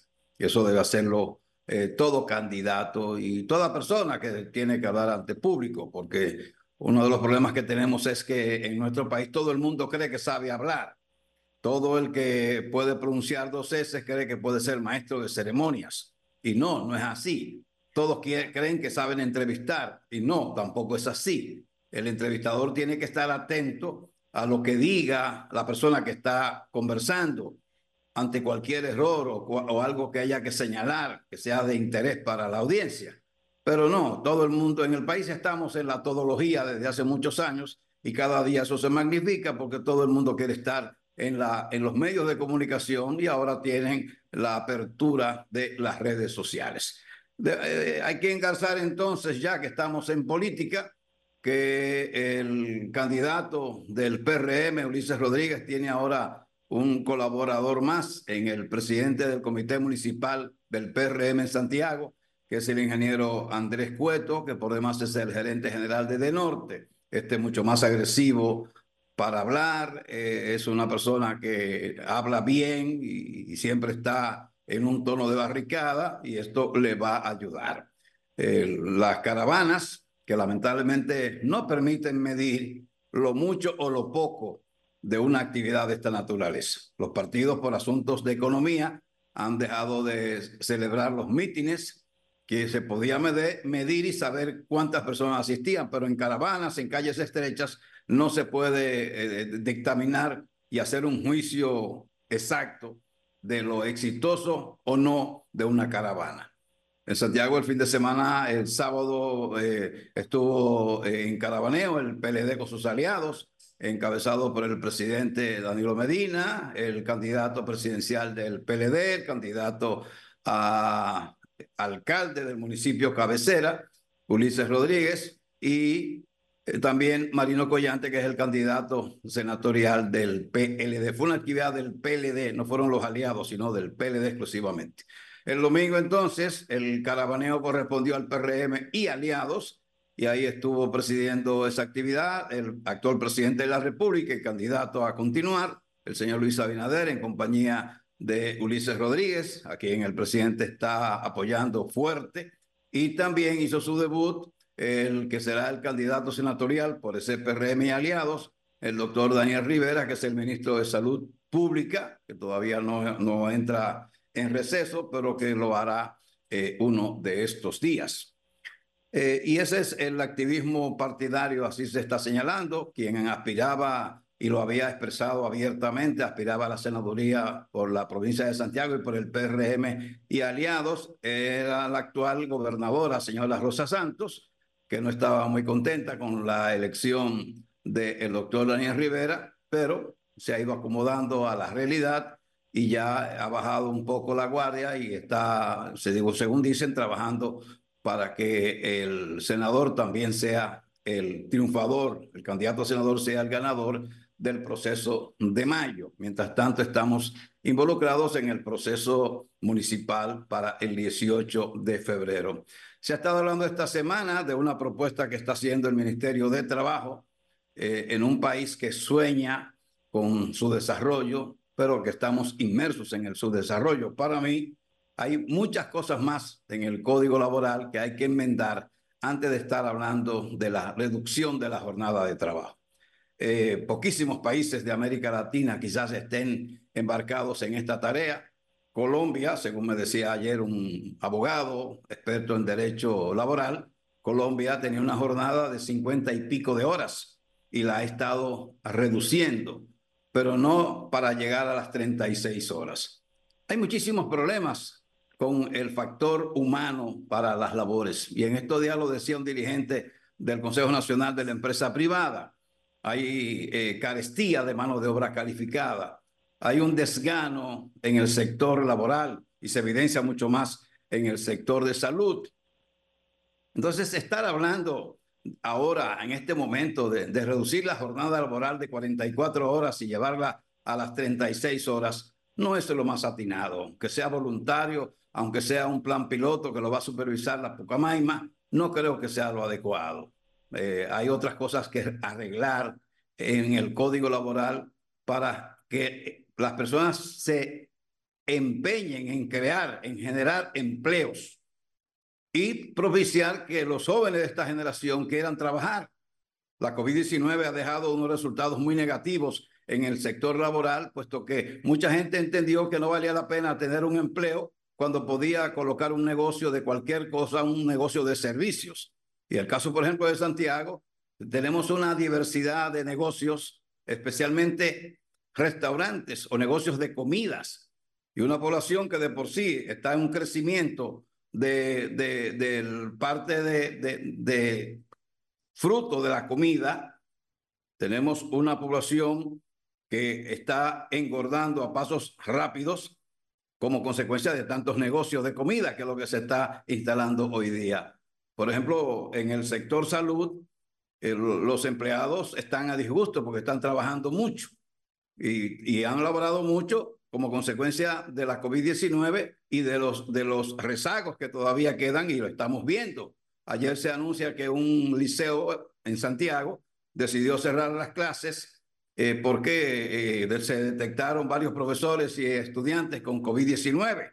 No hay duda de que tenemos un foco contagioso de COVID-19 con nuevas variantes. Pero el personal de salud está atosigado, incluyendo los médicos. La, la diferencia es que hay muchísimos médicos que, se están, que están ganando mucho dinero y que no los reportan a la DGI. Y eso también le trae problemas, pues tienen que estar acumulando dinero en efectivo, que es un riesgo. Pero en el sector salud hay una, eh, una especie de, de jornada que aunque tiene que ser mucho más prolongada que las 44 horas, pues se supone que los empleadores pagan eh, las horas extras. Pero yo creo que los funcionarios nuestros y los pensantes nuestros deben pensar menos en otras sociedades desarrolladas, porque no es lo mismo eh, un país desarrollado con un país de su desarrollo como el nuestro, hablar de reducir, porque horas, ¿por qué? Porque aquí hay gente que no quiere trabajar, muchísima gente no está por trabajar mucho y no está cumpliendo con sus trabajos y trabaja a desgán. Y el teléfono celular, eso hay que legislar para prohibirlo en, los espacios laborales durante las jornadas de trabajo. Entonces, en todos estos detalles hay que pensar, antes de estar hablando de reducir las horas de trabajo, eso es en mi opinión, que sé lo que es manejar empleados, porque hay gente que nunca ha tenido más que una secretaria, si acaso, un abogado tiene una secretaria y punto, o un mensajero como mucho, pero no sabe lo que es manejar empleados. Es muy fácil hablar de bajar de 44 horas. En el caso mío no tengo que ver con 44 ni con 36, porque las jornadas son diferentes y, son, y trabajan mucho menos. Pero el desgano es general y debemos hablar de cosas mucho más aterrizadas que estar soñando con eh, acciones que se pueden establecer en países desarrollados. Y entonces eh, ya quiero terminar eh, señalando que en el caso de Santiago, eh, evidentemente que hay una proliferación de la COVID-19. Eh, hay que estar consciente de eso, no solo en Santiago, no solo en el país, es en todo el mundo.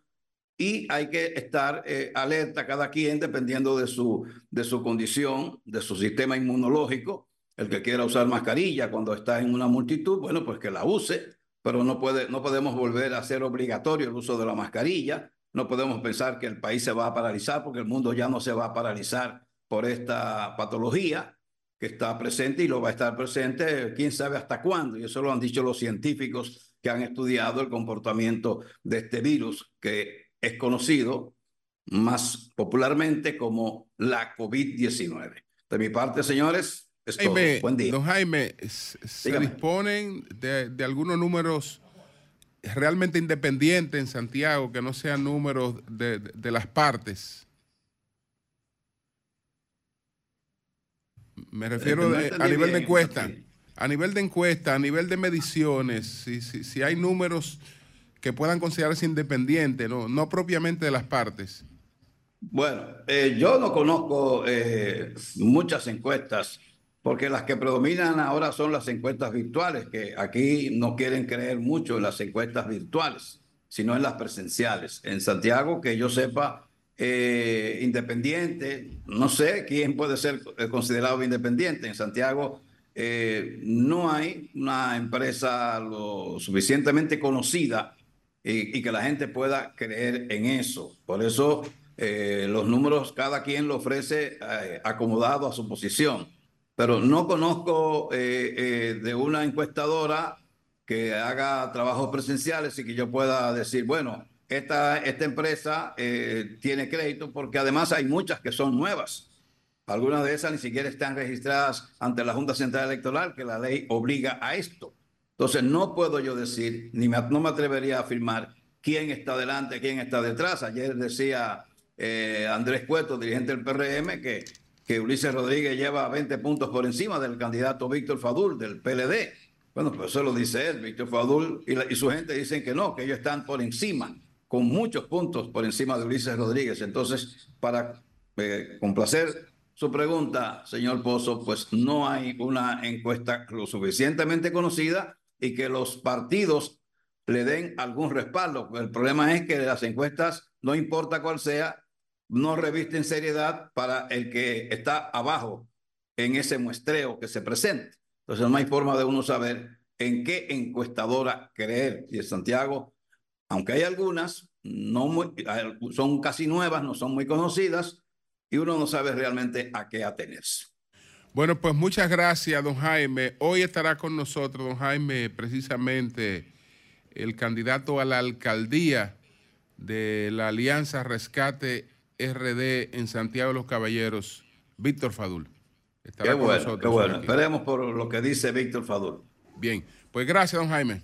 Un placer, como siempre. Bien. Cambio fuera.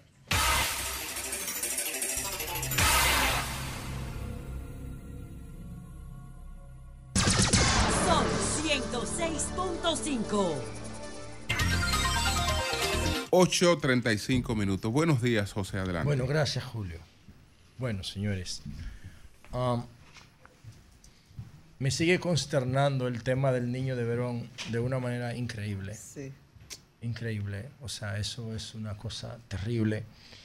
Y yo creo que después de lo que yo vi en Haití, cuando estábamos en, en la Z, que yo fui a cubrir el tema haitiano, fui como cuatro o cinco veces a Haití yo no había visto algo tan terrible así. O sea, que haya impactado tanto. Sobre todo ese video que está circulando, que es una cosa terrible.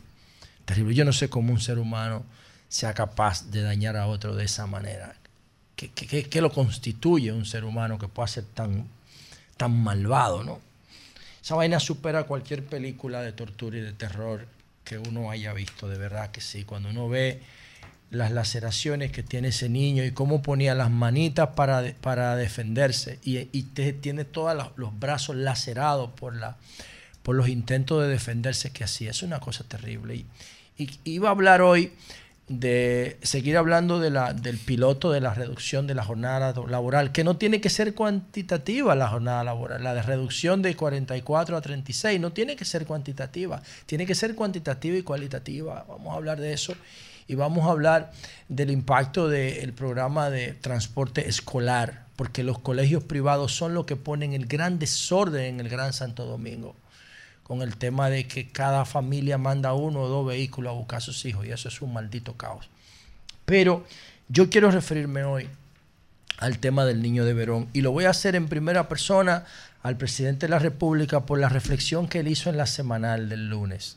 Y antes quería decir algo a la persona que llamó, que estaba diciendo que por qué se sigue utilizando la palabra feminicidio en el tema de la violencia intrafamiliar o de género, es correcto el concepto de feminicidio, porque tipifica con especialidad, con una especialidad determinada, una forma de homicidio. O sea, yo en mi, en mi, en mi proyecto, en mi laboratorio de, botón de pánico, no solamente utilizo el concepto de feminicidio, yo también utilizo el concepto de homicidio, cuando es la mujer que mata por las mismas causas que el hombre mata a la mujer. ¿Y cuáles son esas causas? Bueno, una relación tóxica de pareja. Que, y la, la agresión viene cuando la mujer trata de salirse del área de influencia del hombre o de desobedecer su mandato. Eh, pero no pasión, porque por la pasión tú no tienes que matar. Es cuando la mujer decide terminar la relación o cuando la mujer decide hacer ejercicio de su libertad como ser humano. la pasión la tiene el hombre en ese momento. Bueno, pero yo tengo muchos casos de mujeres que matan hombres, tengo más de 10. Obviamente la relación es 9-1. Por cada, por cada 10 feminicidios ocurre un homicidio. El año pasado yo no registré ningún homicidio, pero en el 2022 registré dos. Lo subo el año pasado. Ah, pero es muy raro que se den. Ahora, lo que decía Manuel de uxoricidio, que yo utilicé eso en el debate con Laje, solamente aplicaba, eso es una figura medieval asquerosa, que los españoles la aprendieron del Imperio Romano. Y, lo, y la dejaron en su constitución hasta Franco. Creo que hasta Franco la dejaron en la Constitución española, en, la, en el Código Penal, perdón, español. Y era una figura jurídica el uxoricidio, pero solamente aplicaba a las esposas. En el, caso del feminicidio, aplica a cualquier mujer que muera en una relación tóxica de pareja. Y el homicidio a cualquier hombre que muera en una relación tóxica eh, eh, de pareja. Entonces, dicho esto, sí es correcto uso el término de feminicidio para tipificar con más especificidad el tema de la violencia de género. Con relación al, al niño de Verón, yo quiero hablarle, nunca lo he hecho, le quiero hablar en primera persona y directamente al presidente de la República porque él es que tiene la posibilidad de construir un modelo de seguridad de verdad. Y, yo sé que el presidente me ha escuchado y, incluso yo le decía a María Elena ayer en una conversación que teníamos en su programa que... Ay, gracias, excelente como siempre tu participación. Eh, yo le decía ayer a María Elena en su programa de Ser Humano que yo tengo aprobado el piloto de seguridad perimetral. Inclusive tengo aprobado el presupuesto, son 100, 120 millones de pesos. Y yo no he, yo no he comenzado. ¿Y por qué yo no hago nada? ¿Por qué yo no doy el primer paso? Porque a mí no me interesa ni el presupuesto, ni que me complazcan a mí, porque yo no necesito que nadie me complazca. Yo no quiero que hagan eso para mí. Yo no necesito nada. Yo soy una persona realizada. Yo quiero que hagan un piloto de verdad, con compromiso, que estén convencidos de que vale la pena hacer el piloto de seguridad perimetral como estoy planteando lo del marbete electrónico, para poner un DGC dentro de cada vehículo de riesgo en República Dominicana de manera virtual. Se puede, está la tecnología ahí. Pero hay que, falta, yo no he visto la, determinación. Agradezco mucho al presidente todas las veces que me he escuchado sobre este tema, pero, pero es necesario asumir el proyecto como el presidente ha asumido la fuerza de tarea eso. Que yo sé, estoy diciendo que va a dar error. Va a dar error porque está basado en perseguir personas. Eso no sirve. Hay que insistir en el modelo preventivo y descentralizado. Y yo quiero que ustedes escuchen un minuto la reflexión del presidente sobre la muerte del niño de Verón, donde él termina diciendo que eso no se puede controlar. Y yo creo que sí que se puede controlar. Y después que veamos la reflexión del presidente, yo voy a decir por qué, según los fundamentos de seguridad perimetral, basados en descentralización y prevención, sí se puede prevenir lo que le pasó al niño de Verón. Vamos a ver su reflexión primero. Yo quiero decirte que, que no se pudo, paramos la descripción de lo que pasó con ese niño yo creo que ninguno ahí estamos preparados para, eh, ni siquiera para escuchar esa barbaridad. ¿Y quién lo hizo? Que fue una tía. Y lo que pasó a ese niño durante esos días, no quisimos ni publicar las fotos de esa situación. Evidentemente que yo creo que en lo que tiene que ver con las penas, eh, y, eso aprovechamos a discutirlo, hay que endurecer esas penas. Pero también hasta, hasta dónde la sociedad, porque repito, no estamos hablando de, que fue de que fue una persona desconocida, estamos hablando que fue su familia, que fue con la que, con la que el papá le mandaba el dinero para que la tía lo mantuviera. Y, y eso uno no sabe hasta dónde puede eso ser controlable, pero por lo menos ya que se que está que se determinó y ella confesó, yo creo que deberían personalmente personalmente pienso que ella no, no debe pagar eso con 200 años de cárcel. Y de alguna manera hay que endurecer para, para penalizar en su mayor medida. Bueno, eh, después de eso, lamentablemente, lo cortaron. la única parte que yo quería no la pusieron. Porque yo la coordiné. Claro. ¿Viene algo más? No importa, yo lo digo. Ah, pero... Lo que el presidente dice es que él no sabe hasta dónde, hasta dónde eso se puede controlar. Que un gobierno, sí, pero ah. al, después él insistía, hasta dónde un gobierno puede controlar eso. Sí se puede controlar. Pero para eso el modelo tiene que ser preventivo, no puede ser reactivo. De hecho, si el gobierno tuviera un modelo de seguridad de verdad, el gobierno nada más tuviera que dar un clic en la cédula de esa señora y le sale todo, todo. Pero ahora mismo no puede mostrar nada, porque no sabe nada. Esa mujer está en Verón con un perfil de altísimo riesgo del cual yo estoy seguro, seguro que no es la primera vez que comete un acto de violencia. Porque nadie se va a estrenar. Nadie se va, nadie va a estrenar un comportamiento violento con un sobrino dándole 147 estocadas, cercenándole su pene, quitándole los dientes. ¿Ustedes ven lo que yo estoy diciendo? O sea, yo le estoy diciendo a ustedes que ese video yo no me atrevo a verlo entero. Yo no me atrevo a verlo entero. O sea, yo no me atrevo a ver cómo un ser humano como yo, como mi familia, como mis hijos, como mis amigos, pueden llegar a sufrir tanto.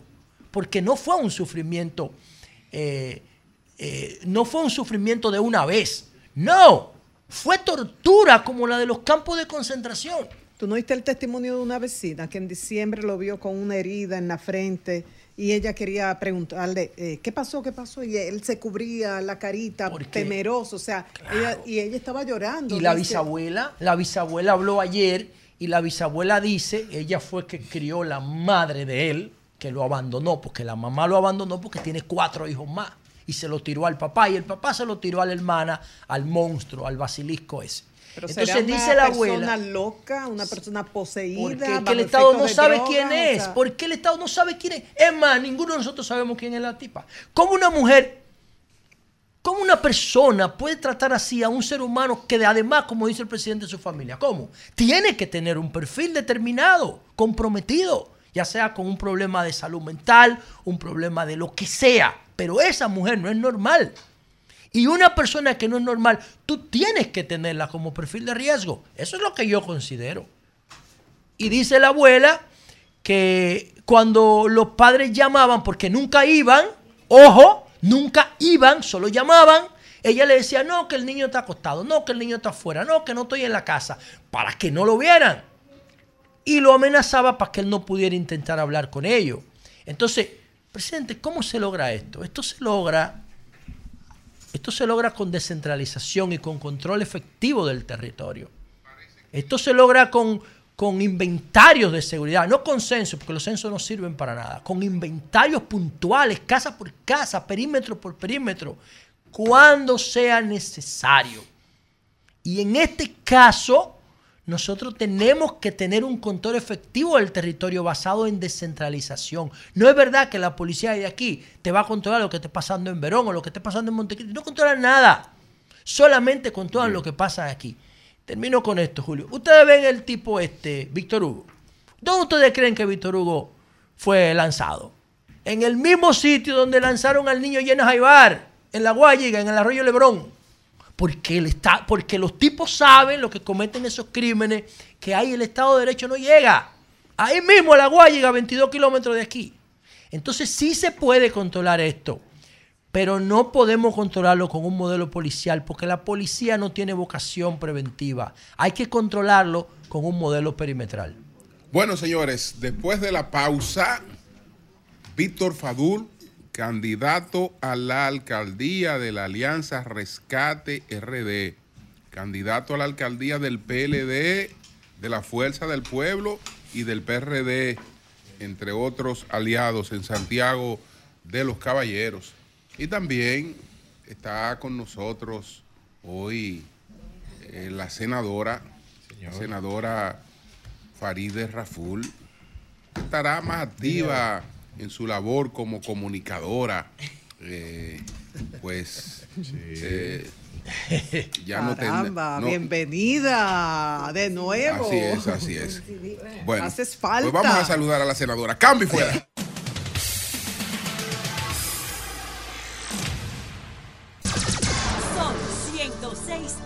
106.5. 8.54 minutos. Víctor Fadul diputado, miembro del Comité Político del Partido de Liberación Dominicana, candidato a la alcaldía de Rescate RD, Partido de Liberación Dominicana, Partido Fuerza del Pueblo, Partido Revolucionario Dominicano, PRD. Buenos días, Víctor. Bueno, muy buenos días a todos ustedes y muchas gracias por la oportunidad de participar en este programa. Y muy buenos días a todo el público televidente, radioyente y a los que nos siguen a través de las plataformas digitales. Y gracias de todo corazón por la oportunidad de permitirme expresar a través de esta plataforma y de que el país y Santiago sobre todo conozca nuestras propuestas y nuestras posiciones de, de la política a nivel nacional y local. Bueno, varios momentos sobre la campaña en Santiago los Caballeros. Primero, un momento de no hay una definición de una candidatura, después el momento en que se define la candidatura de Víctor Fadul y eh, un tercer momento en que además del apoyo del PLD, esa candidatura le consigue el apoyo de Fuerza del Pueblo y, del PRD. Eh, ¿Cómo se han reflejado esos momentos en eh, los números electorales eh, que, que, manejas? Bueno, así mismo es. Nosotros al inicio comenzamos con un plan de escuchar a todos los sectores que inciden en el municipio de Santiago para conocer de primera mano cuál era la visión que tienen sobre el municipio, cuáles eran las necesidades y cómo veían los santiagueros la misma ciudad a partir de que nosotros estemos eh, administrando los bienes del municipio. Pues nosotros comenzamos automáticamente con un proceso de estudio para saber cuál era el posicionamiento de nosotros, comenzamos a trabajar y pues a partir de ahí lo que nosotros hemos venido es en una ola creciente de forma significativa que nos está posicionando hoy día en intención de votos y en la percepción de triunfo en primer lugar con entre 9 y 11% por encima del candidato pues del partido de gobierno. De igual forma, desde que se anunció la alianza con Rescate RD, que están los partidos Fuerza del Pueblo, PRD, Opción Democrática y de igual forma el bloque de partidos que conforman la coalición con Peñaguaba, pues automáticamente no garantizó el triunfo que vamos a tener el próximo domingo 18 de febrero. ¿En cuántas casillas estará entonces? Nosotros estaremos en siete casillas. Sí, en siete casillas. ¿Qué, ¿Qué, edad tenías cuando comenzaste la política? El que te conoce habla muy bien de ti y en ti se conjuga la formación como abogado, eh, en el área de administración también, ahora la, la, experiencia que has tenido como diputado, pero algunos podrán pensar, ah, ese muchacho tan joven tendrá la capacidad. Pero eras un niño, yo creo, cuando sí, comenzaste a incursionar sí. con tu padre en la política. ¿Puedes resumir eso? Bueno, si es desde cuando inicié, yo podría decirle que es desde el vientre de mi madre. Porque mi madre es una, también una política eh, formada y una mujer con una hoja de servicio extraordinaria. Y recuerdo a mi corta edad, a los, a los cuatro, tres años, que mi padre fue alcalde en el año 1990 y tengo vivencia. ¿Qué edad tú tenías? Tengo ahí, tenía tres, cuatro años, pero tengo wow. vivencia de ese momento, de cuando me llevaban al cuerpo de bomberos para ver esos simulacros que se hacían los domingos a la sociedad. Y recuerdo, por ejemplo, también que me llevaban al, al, al parqueo de los camiones. Es decir, nosotros tenemos mucha vivencia. Y en el año 1996, cuando el PLD llega por primera vez al gobierno, de igual forma siempre me mantuve visitando con mi padre sus lugares de trabajo, las actividades políticas. Y ya a partir del año 2005, pues nosotros formamos un movimiento político para trabajar en Santiago, en la línea noroeste y en parte del Cibao como Puerto Plata. Ya a partir de ahí nosotros comenzamos con una vida activa en el quehacer político dominicano. A los 28 años de edad, pues llego a la Cámara de Diputados y ya nosotros tenemos siete años y medio como diputados y Dios nos dará la oportunidad a partir de este año, a los 36, de convertirnos en el próximo alcalde de Santiago. Don Julio, eh, sí, quería preguntarle a Víctor Fadul, que es el candidato de la Alianza Rescate RD a la alcaldía de Santiago. ¿Por qué un santiaguero, una santiaguera que te esté escuchando en este momento, por qué tiene que votar por ti? ¿Qué tú propones? ¿Qué tú le ofreces a Santiago? Bueno, en primer lugar, continuidad continuidad a una extraordinaria gestión que ha llevado a cabo el mejor alcalde que hemos tenido los santiagueros de estos tiempos, que es el compañero Abel Martínez. Porque el compañero Abel Martínez ha transformado nuestra ciudad. Recordemos que en el año 2016 el compañero Abel asumió a Santiago declarado en estado de emergencia sanitario, donde no había transparencia, donde no habían inversiones, donde no había orden. Y a la llegada del compañero Abel, Santiago se ha transformado y nosotros, Debemos de garantizarle a los Santiago, que a, a, los santiagueros, que Santiago seguirá por los senderos del desarrollo sostenible, que las inversiones van a continuar y que nosotros trabajaremos de la mano con todos los sectores que inciden en el municipio de Santiago. Pero vamos a llevar a Santiago a un siguiente nivel. Y en ese sentido nosotros tenemos ejes y propuestas bien definidas que la hemos elaborado con, con técnicos especialistas en las diferentes áreas, pero sobre todo... ¿Puedes plantear alguna? Sí, claro que sí, con gusto, pero sobre todo de escuchar a todos los sectores que inciden en el municipio para, como le dije anteriormente, ver cuál es la visión y las necesidades que tienen e involucrarlos en la búsqueda de la solución de los problemas y de igual forma que esas conquistas se preserven. Por ejemplo, en materia de seguridad, nosotros tenemos un plan integral de seguridad para nosotros trabajar desde la alcaldía con todas las instituciones que inciden en el tema, que va desde la prevención social del delito, hasta el rescate de las áreas verdes, hasta la protección de las luminarias, hasta el fortalecimiento del plan de contingencia y de igual forma de nuestro cuerpo de bomberos, es decir, de forma resumida, pero de igual forma en materia medioambiental, en forma de arborización de la ciudad, en la digitalización de los procesos y los servicios que se ofrecen desde la alcaldía, pero en materia de movilidad también tenemos un plan integral que nosotros lo vamos a trabajar con mesas interinstitucionales y multisectoriales. ¿Por qué? Porque esos problemas o esas situaciones que tenemos en Santiago no solamente es una competencia de la alcaldía, nosotros tenemos que involucrar a todos los actores que inciden en el tema para que abordemos de forma integral esas problemáticas y le llevemos soluciones reales. Por ejemplo, en el tema de la movilidad, plan de concienciación, replanteo de nuestras calles y de nuestras avenidas, que desde el año 1990 no se hace un replanteo general en nuestras calles y de nuestras avenidas. La semaforización digital, el tema mismo de la señalización, el tema de la concienciación a la misma ciudadanía y con los demás sindicatos, entre otras propuestas que tenemos. De igual forma, la protección animal, para nosotros eso es de vital importancia. Y una serie más de propuestas que nosotros tenemos, como el Merca Santiago, parqueos municipales, el río Yaque, que eso lo vamos a abordar con las diferentes instituciones que inciden en el tema, pero sobre todo, ya nosotros hemos tenido contactos con organismos internacionales para desarrollar proyectos y obras que impacten en mejorar la calidad de vida de nuestros santiagueros. Faride. Sí, bueno, Víctor, una pregunta con el tema de la densidad poblacional que es un tema recurrente, sobre todo en las grandes ciudades, y a partir de que se aprueba la ley de ordenamiento territorial, pues cambia un poco el tema de la dinámica. Santiago tiene un plan de ordenamiento territorial que tendría que ajustarse ahora a las nuevas normativas. ¿Qué planteas tú como candidato alcalde en ese sentido? Porque el aumento de la densidad trae también una problemática no solamente en materia de movilidad, sino en materia de los servicios que el Estado tiene que proveer a la ciudadanía. Me gustaría saber. Sí, mira, eh, excelente. A mi hermana Faride. Así es. Eh, desde hace eh, muchos años. Sí, desde hace muchos años. Y desde el Líbano. Así es. Nuestra familia está unida ya de No, mira, realmente ah, en las visitas que nosotros hemos realizado, específicamente el lunes nosotros estuvimos reunidos con cámaras de comercio, porque ya hemos visitado cámaras de comercio, plan estratégico, los medios de comunicación y los diferentes gremios. Eh, de igual forma, los desarrolladores inmobiliarios y tienen una situación y con respecto al tema del ordenamiento.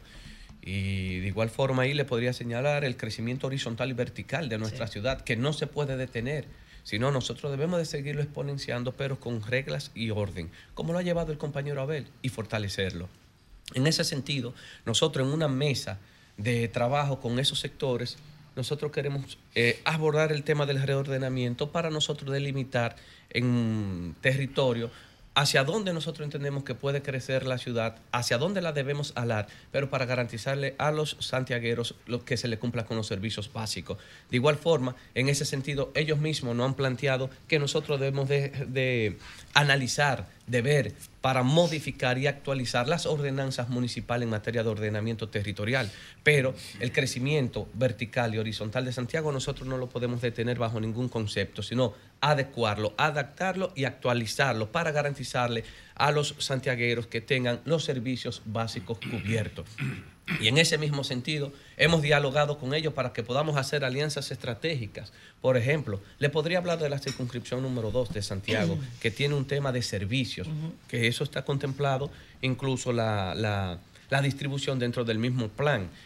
Podemos hacer tipo de alianza con el tipo de construcciones, con el desarrollo, pero que nos ayuden a cubrir, por ejemplo, o a subsanar el, tema de los servicios con el sector privado, claro, porque vamos a realizar alianzas públicos privadas y también vamos a realizar alianzas con el gobierno central. Aquí lo que importa es el interés colectivo. Y el interés colectivo está por encima de cualquier interés partidario e individual. Y por eso nosotros hacemos mucho énfasis en que vamos a trabajar con todos los sectores que inciden en el municipio de Santiago y con todas las instituciones. Y voy un poquito más allá, como les reitero, ya hemos tenido acercamientos con organismos internacionales para nosotros desarrollar obras y proyectos en beneficio de Santiago, como el BID, la CLAD, el JICAT, entre otros. Manuel, y Víctor, después hacer. Víctor, dos cosas. Primero, tú sabes Bien. que una buena parte de la vida de uno, según uno va escalando, depende fundamentalmente de las cosas que uno va dejando. Primero, preguntarte el legado que estás dejando en la Cámara de Diputados. Ahora yo sé que has hecho un excelente trabajo en el Consejo Nacional de la Magistratura, el país lo ha visto, pero aparte de eso, en materia legislativa, el legado que estás dejando. Y segundo, Víctor, tu caso me ha llamado poderosamente la atención. Tú sabes que el país está, la campaña está bastante compleja, bastante álgida. Hay una tirantez de ambos lados. Pero en tu caso yo no he encontrado todavía a un solo opositor que me diga algo negativo de ti. Todo, hasta los opositores más acérrimos dicen, ese es un buen muchacho. Tu consejo a los jóvenes, muchos jóvenes que se meten en política, a los dos días están peleando con todo el mundo. Tu consejo para los jóvenes que puedan, ¿verdad? quizás conseguir esa misma, ese mismo aprecio de los opositores y de gente que te ve como algo propositivo. Me gustaría escuchar eso. No, muchas gracias por esa apreciación de corazón y nos compromete a seguir eh, desarrollando nuestro activismo político y nuestra vida política de esa forma. En primer lugar, resumidamente, en el tema del Congreso Nacional nosotros hemos depositado proyectos de ley y proyectos de resolución, que son las herramientas que nos da la misma Constitución y leyes para nosotros podernos expresar. Por ejemplo, nosotros hemos depositado proyectos de inclusión social para las personas con discapacidad y niños autistas, pero el mismo tema de, del tema de la ley de partido con relación a la misma cuota de juventud, al financiamiento, pero también fue, una, fue de nuestra autoría el en la ley de régimen electoral la composición de la Junta Central Electoral. Recuerden que en la antigua ley pues se tenía que tener más de 35 años y ser única y exclusivamente abogado, porque la Junta Central Electoral conocía de los procesos administrativos y contenciosos y a la, a la creación del Tribunal Superior Electoral, pues esas funciones se delimitan, la Junta Administrativa y de igual forma el Tribunal Superior Electoral meramente contencioso. Pero de igual forma proyectos, por ejemplo, de acoso sexual con el compañero Carlos Alberto y proyectos de resoluciones que en base a la representación que nosotros hemos realizado bajo nuestra labor como legislador de escuchar y servir de ente canalizador entre las comunidades y las instituciones del Estado, nosotros también tenemos propuestas, por ejemplo, y que se han aprobado. Por ejemplo, el tema de los fondos para eh, la sede central del Cuerpo de Bomberos de Santiago, donde le solicitamos al presidente los fondos para la terminación y equipamiento de la sede central del Cuerpo de Bomberos, pero de igual forma remozamiento de canchas, escuelas, CAI, y de igual forma la fiscalización, que es una de las funciones que tenemos los legisladores, pues nosotros, en el caso de Santiago, nosotros entendemos que hemos cumplido. De igual forma en el Consejo Nacional de la Magistratura. Ahora bien, un consejo a los jóvenes que están incursionando en la política es que ya nosotros debemos de ir cambiando con el tradicionalismo Ya la sociedad eh, ha cambiado. Aquí lo que necesitamos es idea, propuestas, hacer campaña propositiva. Y tenemos que ir dejando muchos los ataques personales y, y- sacar ese tipo de campaña sucia, ese vandalismo que día a día se va dando en el quehacer político, porque ya nosotros debemos de elevar el nivel político, el debate, y como relevo generacional estoy comprometido a seguir elevando el nivel del quehacer político en la República Dominicana. Sobre todo, saber diferenciar los asuntos políticos de los asuntos personales. Por ejemplo, miren a mi hermano Virgilio. Virgilio y yo hemos compartido. Te quiere mucho, Sí, Virgilio. Y yo a él. Te quiere mucho. Y yo a Es él. así, Y, es y así. hemos compartido eh, con nuestra hermana Gloria Reyes, Así por ejemplo. Entonces nosotros sabemos diferenciar una cosa de otra, porque al final, y soy reiterativo en esa posición, aquí lo que debe de primar es el interés colectivo, que entre todos empujemos en una misma dirección y es por el bienestar de, de- de la República Dominicana y sobre todo que todos trabajemos para mejorar la calidad de vida de nuestros eh, eh, municipios y, y- y de los dominicanos. José. Bueno, tengo una pregunta. Primero, saludar a Víctor, que compartí cuatro años con él. Es un tipo de bien y yo creo que no le fallaría ni a Santiago ni a ninguna, eh, en ninguna posición que ocupara. Mis respetos. Tengo una pregunta técnica y una pregunta política. Ah, la pregunta técnica es la siguiente. Yo tengo aquí un informe de la USAID sobre el riesgo sísmico de la provincia de Santiago de los Caballeros. Y en cuanto al municipio específico, ellos hicieron una simulación de una liberación de energía en la falla septentrional eh, a 6.5 en la escala de Richter a 9 kilómetros de profundidad. Y el resultado fue lo siguiente. Dice aquí 1.300 millones de dólares en pérdida, equivalente al 5% del valor económico de la construcción total de la ciudad. Eh, estimación de 200 eh, fallecidos en el primer momento con 490 estructuras colapsadas solamente en el primer momento. Para no seguir con el informe, porque tiene más de 100 páginas, que si tú quieres te lo pongo a disposición. El gobierno está llevando allá una solución vial y no se atreven a hacer un metro por la característica geológica de, de la ciudad de Santiago. Ustedes en tu equipo de campaña, ¿cómo abordan eso? ¿Qué opinan de la solución vial que el gobierno está buscando como alternativa que no se puede construir un metro allá por el nivel de riesgo sísmico? Y, tomando en cuenta que el 60% de la, de la vivienda en República Dominicana son informales, ¿cómo abordarías tú desde tu alcaldía una situación de riesgo sísmico con la normativa de construcción? Y segundo, el presidente Abinader estuvo allá el fin de semana y dijo que Ulises Rodríguez te lleva 20 puntos. Tú dices que le llevas 8 a Ulises. Alguien está mintiendo. Y entonces en menos en un mes y unos días vamos a saber quién. ¿Quién es que está mintiendo aquí? Esas son las dos preguntas. Adelante. voy a comenzar por, por el final. Pues en un mes y ocho días vamos a ver quién está mintiendo. Lo que pasa es que el presidente se puso. Graben esto, ¿eh? Claro, pueden grabarlo. Pueden grabarlo. Porque la mentira es el octavo mandamiento de la Biblia. Dice que yo qué, no mentirá. Así es. Y créanme, ¿qué fue que el presidente se puso nervioso al saber que iba a Santiago y se iba a encontrar con que nosotros estamos ocupando la primera posición? Y leyó los números al revés. Eso fue lo que le pasó al presidente. Eso fue lo que le pasó al presidente. El presidente leyó los números al revés. claro. Atención, Faride, que tú eres la subcoordinadora de campaña. tú tienes que tener datos. tranquilo. Adelante, sí, continuamos. Y, y en ese sentido, José, que yo espero que también tú puedas colaborar con nuestro plan de gobernanza municipal que vamos a Yo soy tu amigo. Sí, mi hermano. Y tú puedes considerarme para lo que por tú eso, Y en, en ese sentido, nosotros dentro de, de los encuentros... Dentro de los encuentros que hemos tenido, primero nosotros queremos, dentro del plan de movilidad urbana que tenemos en Santiago, es interconectar todas las vías de acceso a la ciudad con la construcción también de parqueos y las obras de infraestructura que se están haciendo. Y esas obras que se están realizando en Santiago, cuando culminen con esa primera etapa y que nosotros estemos dirigiendo el municipio de Santiago, daremos todas las facilidades tanto al gobierno central como al sector privado y a los dominicanos que residen en el exterior para seguir con segunda etapa, pero sobre todo que sigan llegando inversiones. Ahora bien, yo soy voluntario de la Cruz Roja Dominicana y yo sé de lo que tú me estás hablando, José.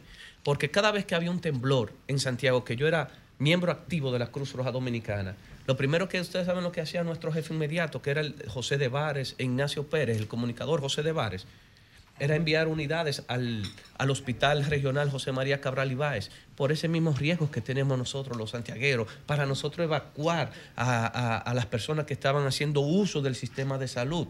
Entonces, ¿qué es lo que tenemos que hacer? Rebustecer todas nuestras normativas y condicionar. Por eso le dije anteriormente que ellos mismos han pedido la actualización de los reglamentos y de las ordenanzas para nosotros ir cada día actualizando más, pero sobre todo auxiliarnos de técnicos como nosotros lo estamos haciendo en cada una de las áreas que tenemos, porque los problemas de Santiago es de todos y mientras nosotros fortalezcamos nuestras normativas y trabajemos todos de la mano, yo creo que nosotros podemos prevenir en las inversiones que llegarán a Santiago para cumplir con los requisitos y los estándares, tanto nacionales como internacionales, para nosotros poderle asegurar a los santiagueros que las construcciones y las obras que lleguen sean blindadas y resguardadas para que si pasa y esperemos en Dios que no sea así, cualquier catástrofe, pues no afecte a los santiagueros. Pero Julio, con relación al tema de la, del proyecto que el presidente planteó para Santiago, a superficie, el monorriel. El monorriel. Bueno, nosotros les vamos a dar, va- estamos totalmente contentos. Eso es desarrollo para Santiago y no lo podemos estancar bajo ningún concepto.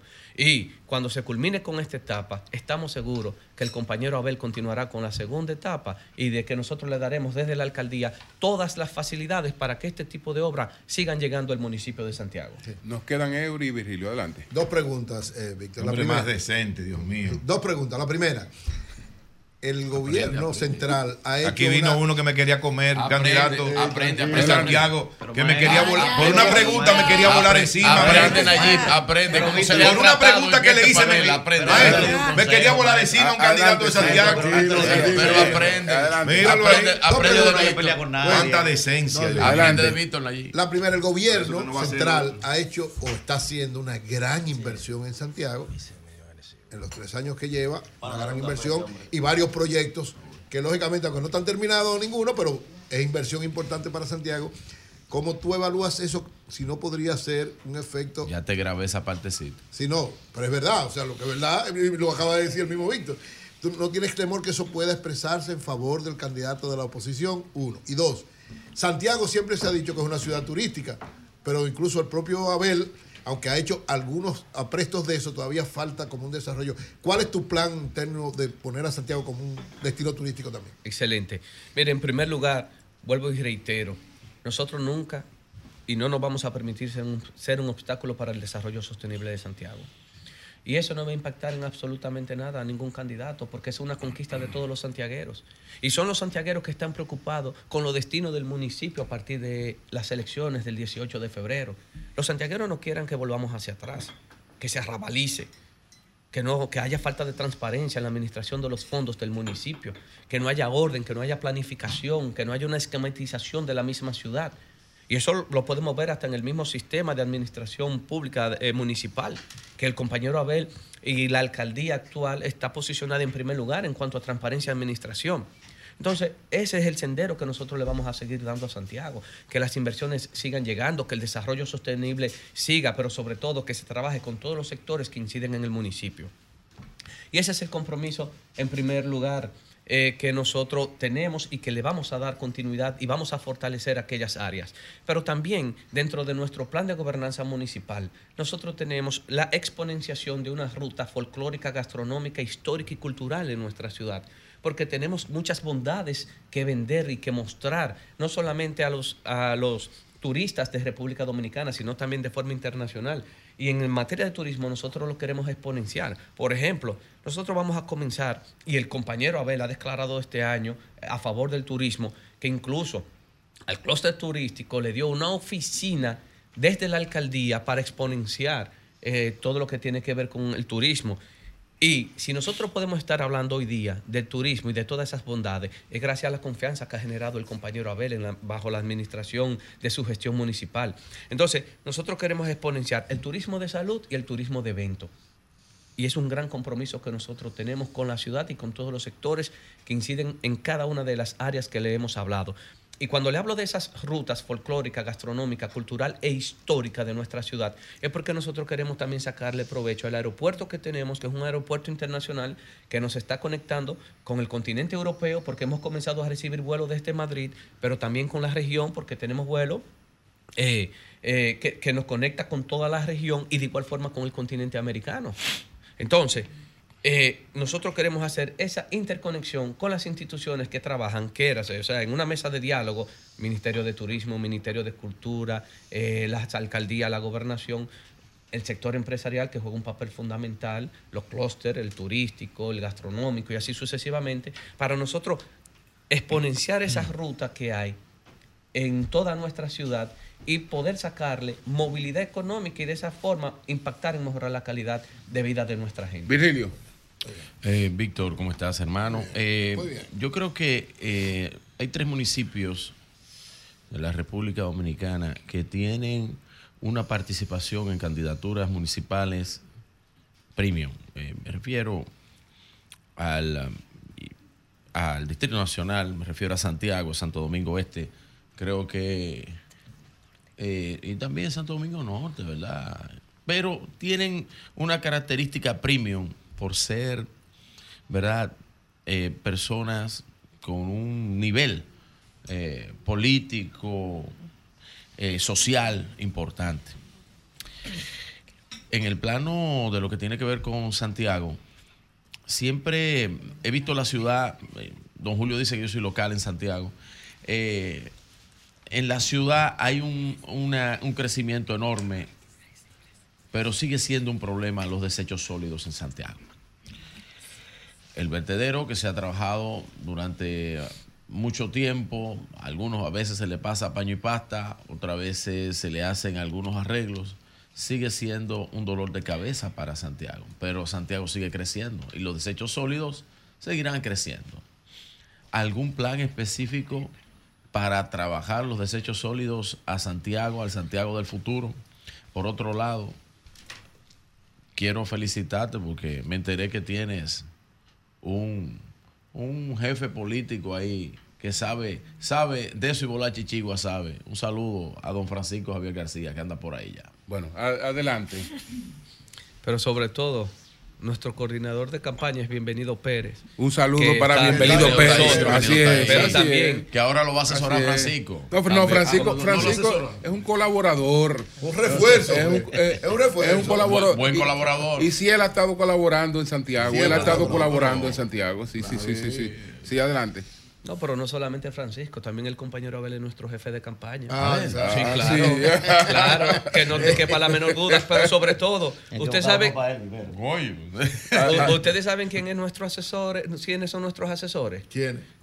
Todos los santiagueros que no quieran que Santiago retroceda. Eso. Porque nuestra alianza es con todos los municipios sin importar el color partidario a cual pertenezcan. Es el bienestar y el desarrollo sostenible de Santiago. Y lo que está pasando el país, en el país no es lo que queremos que pase en Santiago. Y por eso lo estamos cuidando y resguardando. Porque desde la gestión del compañero Abel se ha incrementado y elevado el orgullo nueva vez de nosotros los santiagueros, que lo habíamos perdido. Y, y Abel, el compañero Abel Martínez, que ha sido un alcalde ejemplar y extraordinario, que elevó ese orgullo no solamente en el ámbito nacional, sino también tenemos un reconocimiento a nivel internacional. Y cada vez que nosotros visitamos un municipio distinto al de Santiago, los que escuchamos a los municipios decir es, ojalá nosotros tener un alcalde como Abel Martínez, ojalá nosotros tener un municipio como está Santiago. Y esa confianza que ha generado Abel y esa gran transformación es la que nosotros debemos de preservar. Y rápidamente, con el tema de los desechos, nosotros tenemos planes concretos de seguir fortaleciendo, porque ya incluso el mismo municipio de Santiago está recibiendo los desechos de otros municipios de es la así, provincia. por eso te lo pregunto. Claro, claro. Ahí hay una situación. No, no solamente, no, no, no hay una situación, porque en ese tema el compañero Abel lo ha podido controlar y lo ha manejado de forma extraordinaria. Una de las cosas que afectaban a los santiagueros antes del 2016. ¿Hay problema con la basura en Santiago? No, en lo absoluto. Yo no he oído. En lo absoluto. Eh, con Eh, los desechos finales. Ah, No, eh, eh, yo digo que no hay problema con la basura. mire, Manuel Jiménez, sal de ese cuerpo. Ah, eso es Sí. otra cosa, es para convertirlo en. Sí, a, sí, a eso. Sí, no, claro.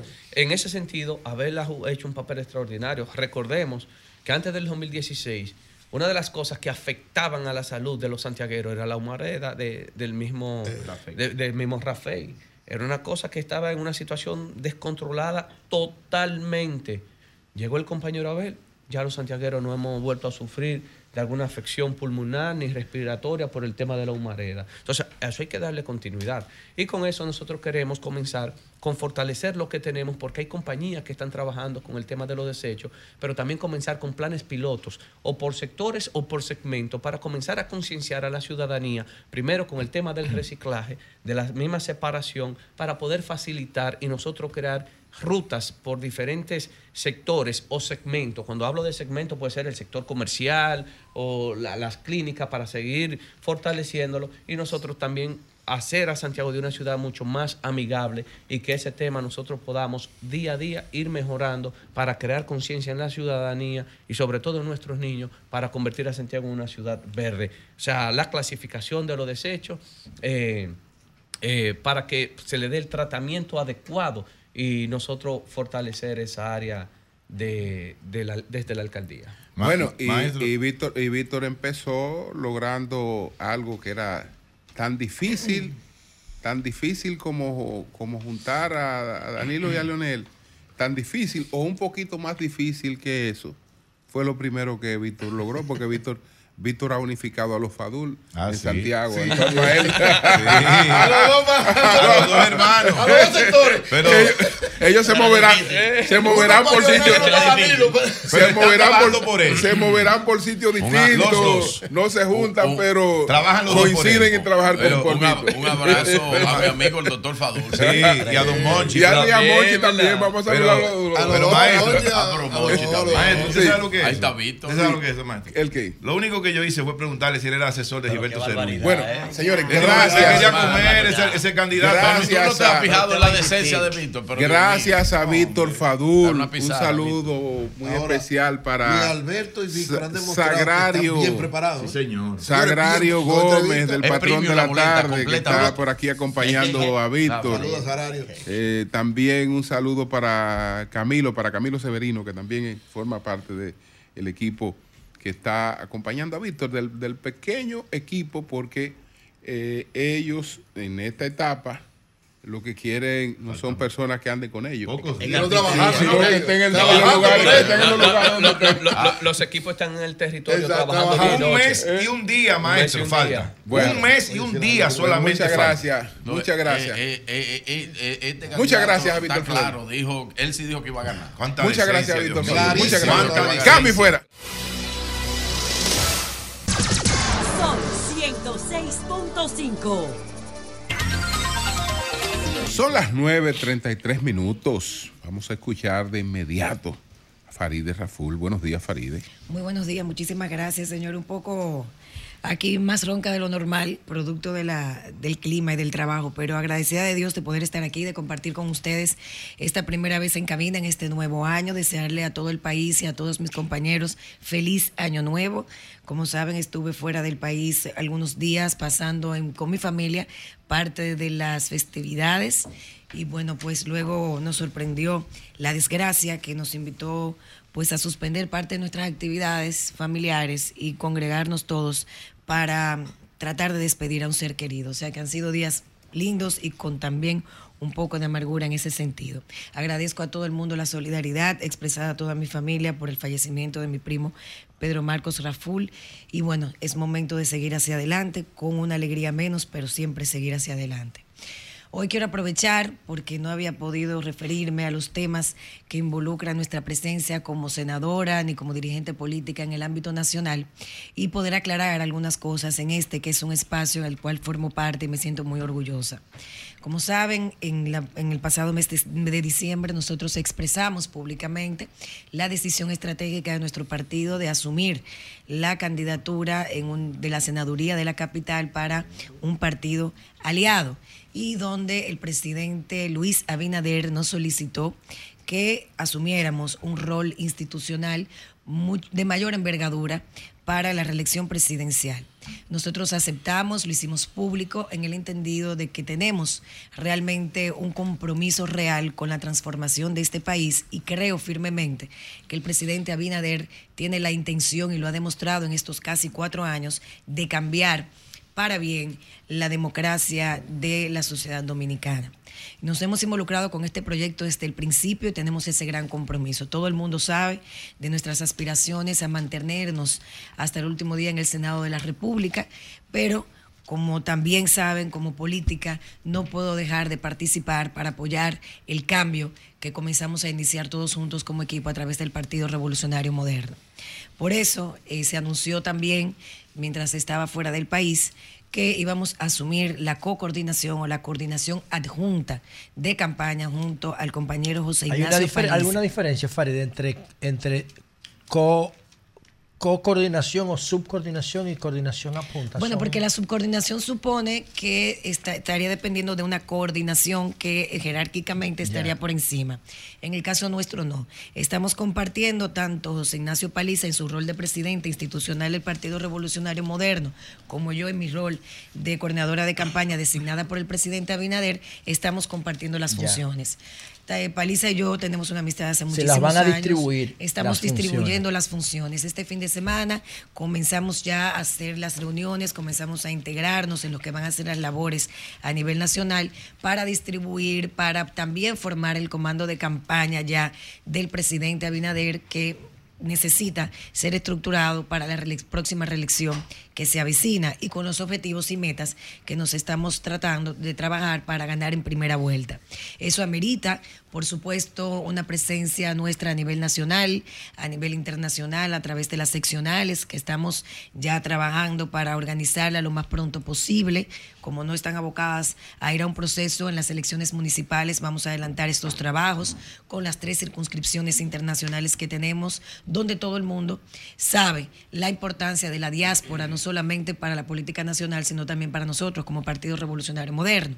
Y ya estamos haciendo los contactos a esos fines. Yo me estaría encargando también de esa parte. Estamos elaborando el plan estratégico que vamos a seguir a nivel comunicacional para unificar los criterios y las líneas que van a poder garantizar que el proyecto discursivo que llevemos a la población dominicana para, que, para, para promover al presidente Abinader y al equipo que lo acompaña sea convincente y participativo para que la gente pueda trabajar junto a nosotros la esperanza de continuar con este cambio. Esto implicará también nuestro desplazamiento a todos los municipios, distritos municipales, a todas las provincias del país, junto a todo el equipo y los enlaces de campaña que han sido designados. Hay cosas pendientes como las personas que van a asumir también las atribuciones regionales, la participación de las estructuras del protocolo que estamos desarrollando, que ya comenzamos a trabajar en esta semana. O sea que es un nuevo reto en mi carrera política a nivel personal. En el 2012 me tocó asumir la coordinación de campaña de la juventud en ese entonces del compañero ex candidato presidencial Hipólito Mejía, o sea que es una labor que conocemos de manera directa ya con otra trascendencia ahora. Y pues es otro desafío más que nos lleva a, tratar y a trabajar con nuestra dirigencia a nivel nacional. Me siento muy contenta de las nuevas labores porque me encantan los desafíos y continuaremos hasta el 16 de agosto también, por supuesto, en la senaduría del Distrito Nacional, donde exhibiremos los logros, las conquistas, tanto a nivel territorial como a nivel legislativo, legislativo que hemos venido trabajando. Me siento orgullosa, satisfecha de la labor que hemos hecho de manera íntegra, honesta, de manera dedicada, comprometida, con lealtad no solamente a la dirigencia de mi partido, sino con lealtad a mi electorado, a quien no le he fallado ni siquiera en el contenido discursivo, que si bien es cierto que pudo haber tenido modificaciones por haber pasado de una oposición política a un espacio de poder dentro ya de un partido que está en el gobierno, nunca he renunciado ni a mis convicciones, ni a mis principios éticos, ni morales, ni formativos. Entonces, si seguimos en ese mismo plano, por eso yo digo, ahora es un nuevo desafío que asumimos. Yo creo que es la primera vez que una mujer eh, nuevamente encabeza este proyecto de poder coordinar conjuntamente con otra persona una campaña presidencial y me siento sumamente orgullosa de poder hacerlo porque las bases de nuestro partido están sustentándonos, la dirigencia media de nuestro partido también y la confianza del presidente Abinader para mí es un gran honor, por lo cual seguimos trabajando hasta lograr la reelección presidencial el próximo mayo del 2024. Bueno, vamos a ver, eh, Lea, vamos a ver, eh, adelante, adelante.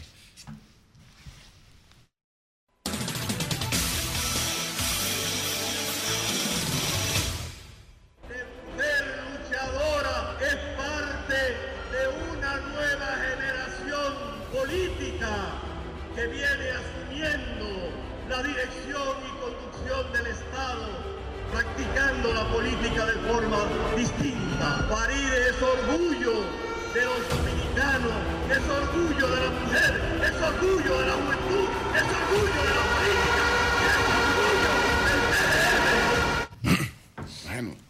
¿Escuchaste, Marilena, cómo piensa Guillermo Moreno de Farina? Pero a, mí me, eso me dejó no le un sabor agridulce. Lo menos que puede hacer Guillermo Moreno es reconocer a Faride y le cedió su plaza. Sí, pero, pero yo voy a decir lo que siento. No, no, yo digo no, sobre ti, sino... lo que sentía y me parece ah, que es una ah. posición institucional, con eso ella gana puntos, pero uno, uno también puede decir lo que siente. Yo creo que queda el mal sabor en voy a hablar de mujeres y de hombres también, de lo ocurrido con Farideh Raful. Queda, por más que pues, ella hable bien de la posición que tiene, que es un desafío y que asume la responsabilidad y trabajará para la reelección. Y me imagino que después de agosto vendrá otra posición. Pero uno se sintió burlado, de verdad. Y esta, estos elogios ahora en esa actividad A mí no me cayeron bien, de verdad. no, pero a ti no te. No, no, Nayib, pero no te metes en eso. Coño, pues si te cae, si le caen bien a Nayib, entonces ¿qué vaya? Muy honesto. Muy honesto. Por los hechos. Lo importante es decir un lío, ¿verdad?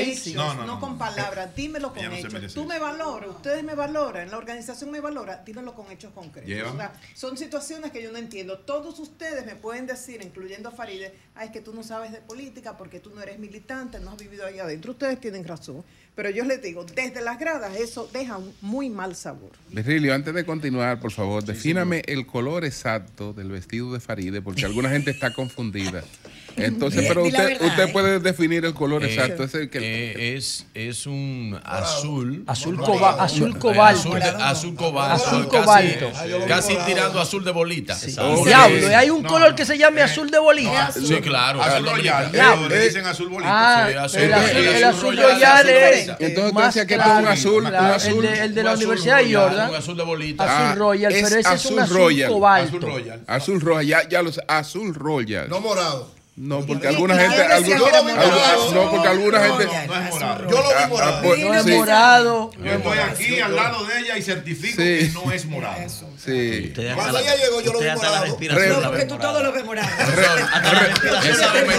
Revisen los colores de. Esa, pe- esa pequeña línea te puede dar problemas. Te estoy aconsejando. Revisen. No, porque me, parece morado. me escribieron de- de- desde La Vega. Revisen el cable allá, por Sí, favor. porque pa- parece morado. pues, El televisor, el televisor, si el televisor no es muy moderno, puede ser que distorsione el color. Así pero es. es azul. Es azul, es azul, es azul. De todos modos, en tu closet tú debes tener alguna pieza morada. Muy pocas realmente, muy Ajá. pocas. Sí, sí, sí. No me va muy bien el morado.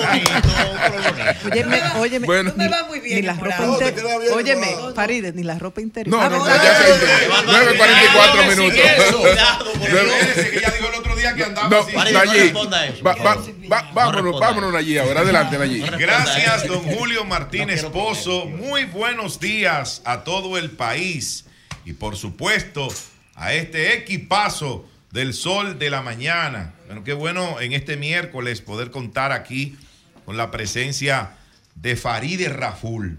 Sí, señor, en su rol de gran comunicadora que es.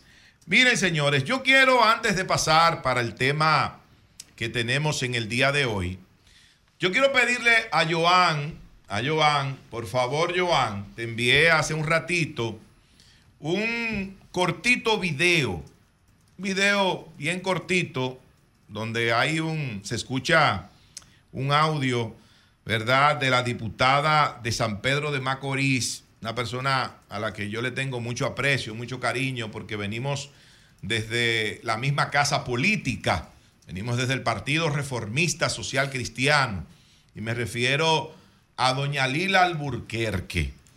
Yo de verdad que no sé eh, qué, qué habrá pasado con doña Lila para que eh, se haya ex- expresado en esos términos, ¿verdad? Eh, parece que una situación con el señor Arroyo, el director del Indotel, pero me avisa si lo tiene listo. Ok, pues vamos a escuchar esto que, que tenemos de doña Lila. Adelante. Y lo que Arroyo le hizo a Jesús Félix Iglesia, dime que no hay división de qué. Y lo que Arroyo le hizo al primo, que no hay división de qué. Y lo que Arroyo le hizo a Rafa PC, que son enemigos, que no le hizo qué, que no hay división de qué. Maldito lambón, lambonazo, pone peluca, agarra hilo. ¿Qué es eso? Bueno, ¿Qué muy fuerte. hilo? Pero no sería pone peluca, agarra hilo. Yo no sé. ¿Qué diablo significa agarra ¿Qué es hilo? un agarra hilo? Primera vez en mi vida que yo escucho frase. Agarra hilo, pone peluca.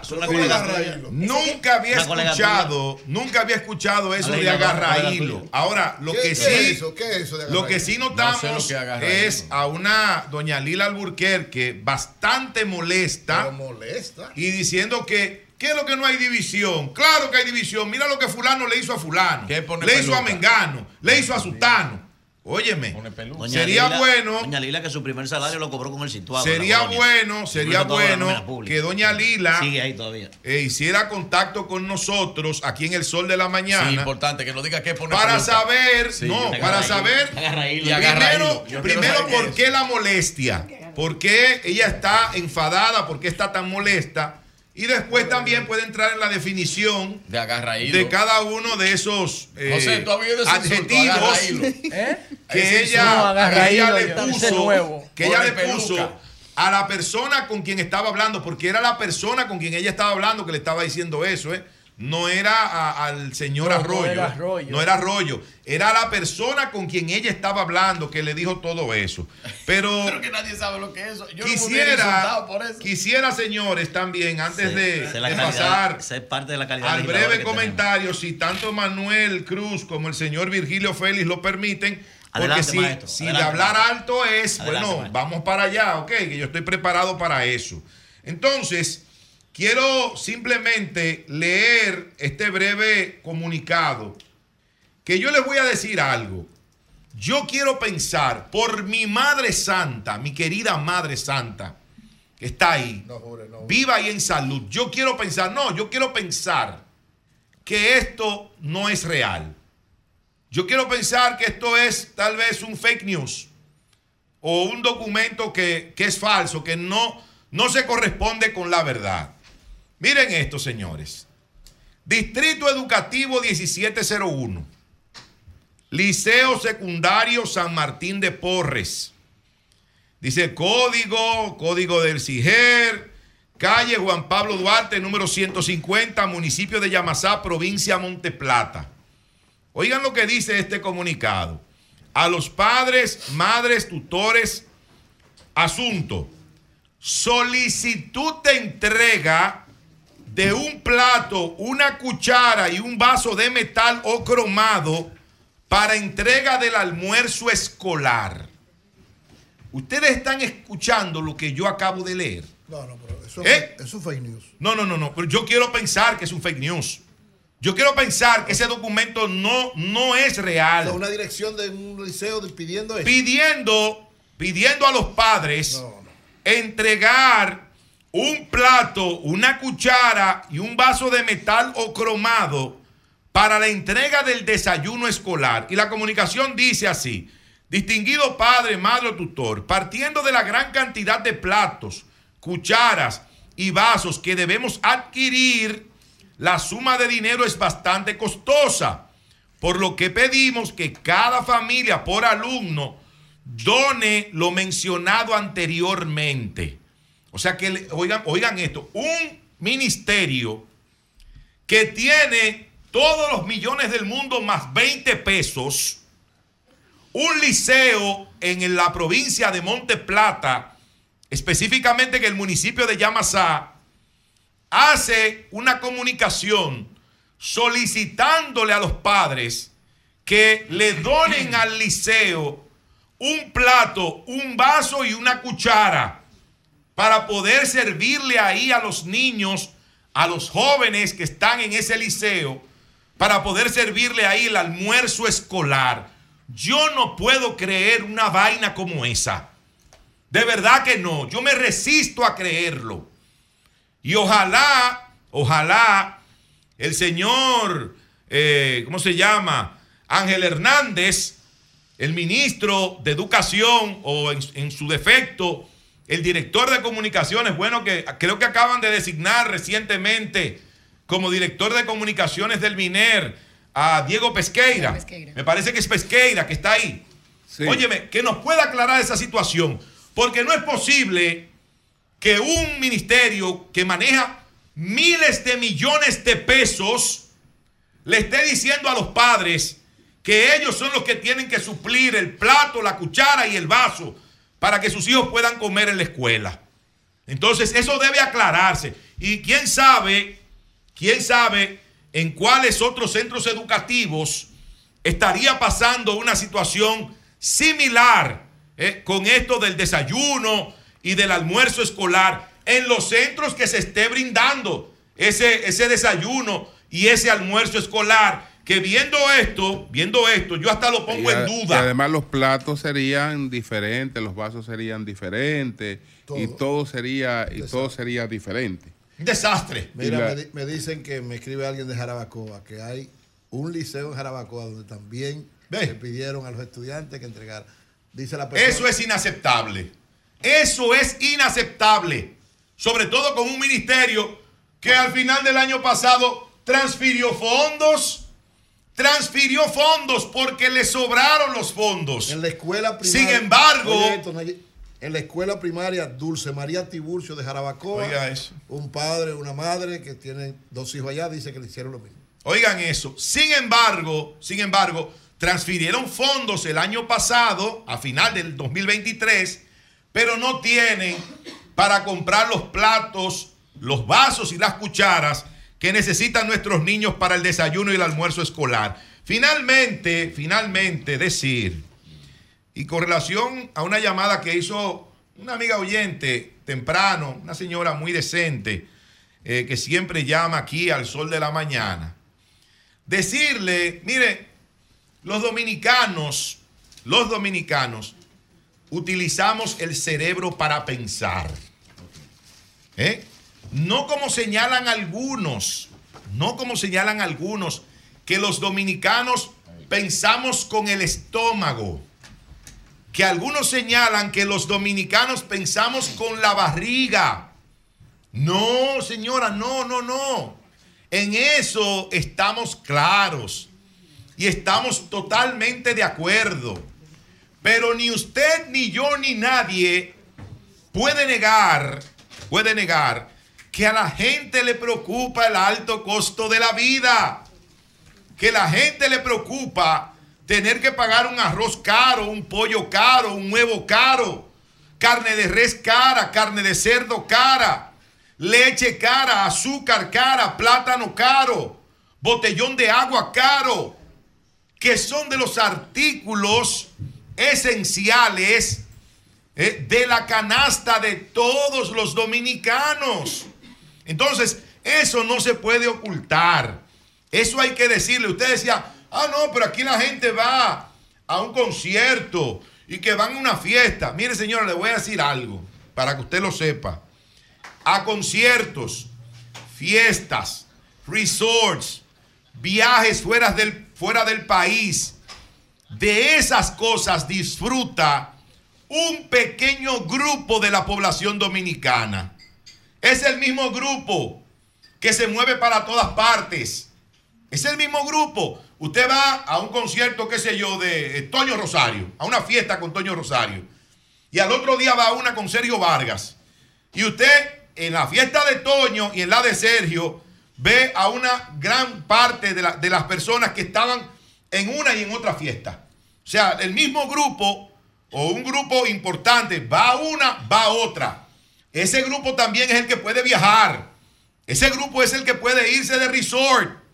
Es un pequeño grupo, señora. Usted no puede generalizar con eso, porque se llene un estadio, porque se llene una sala del Teatro Nacional o de algún hotel importante del país. Esa no es la realidad que están viviendo los dominicanos. Y sí, a la gente le importa el alto costo de la canasta básica y lo manifiesta todos los días.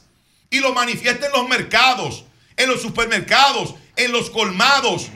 Que la situación que está viviendo con esos precios es prácticamente insoportable, don Julio Martínez Pozo. Cambio fuera. Cállate, claro que hay división. Y lo que Arroyo le hizo a Jesús Félix Iglesia, dime que no hay división de qué. Y lo que Arroyo le hizo al primo, que no hay división de qué. Y lo que Arroyo le hizo a Rafa PC, que son enemigos, que no le hizo qué, que no hay división de qué. Maldito lambón, lambonazo, pone peluca, agarra hilo.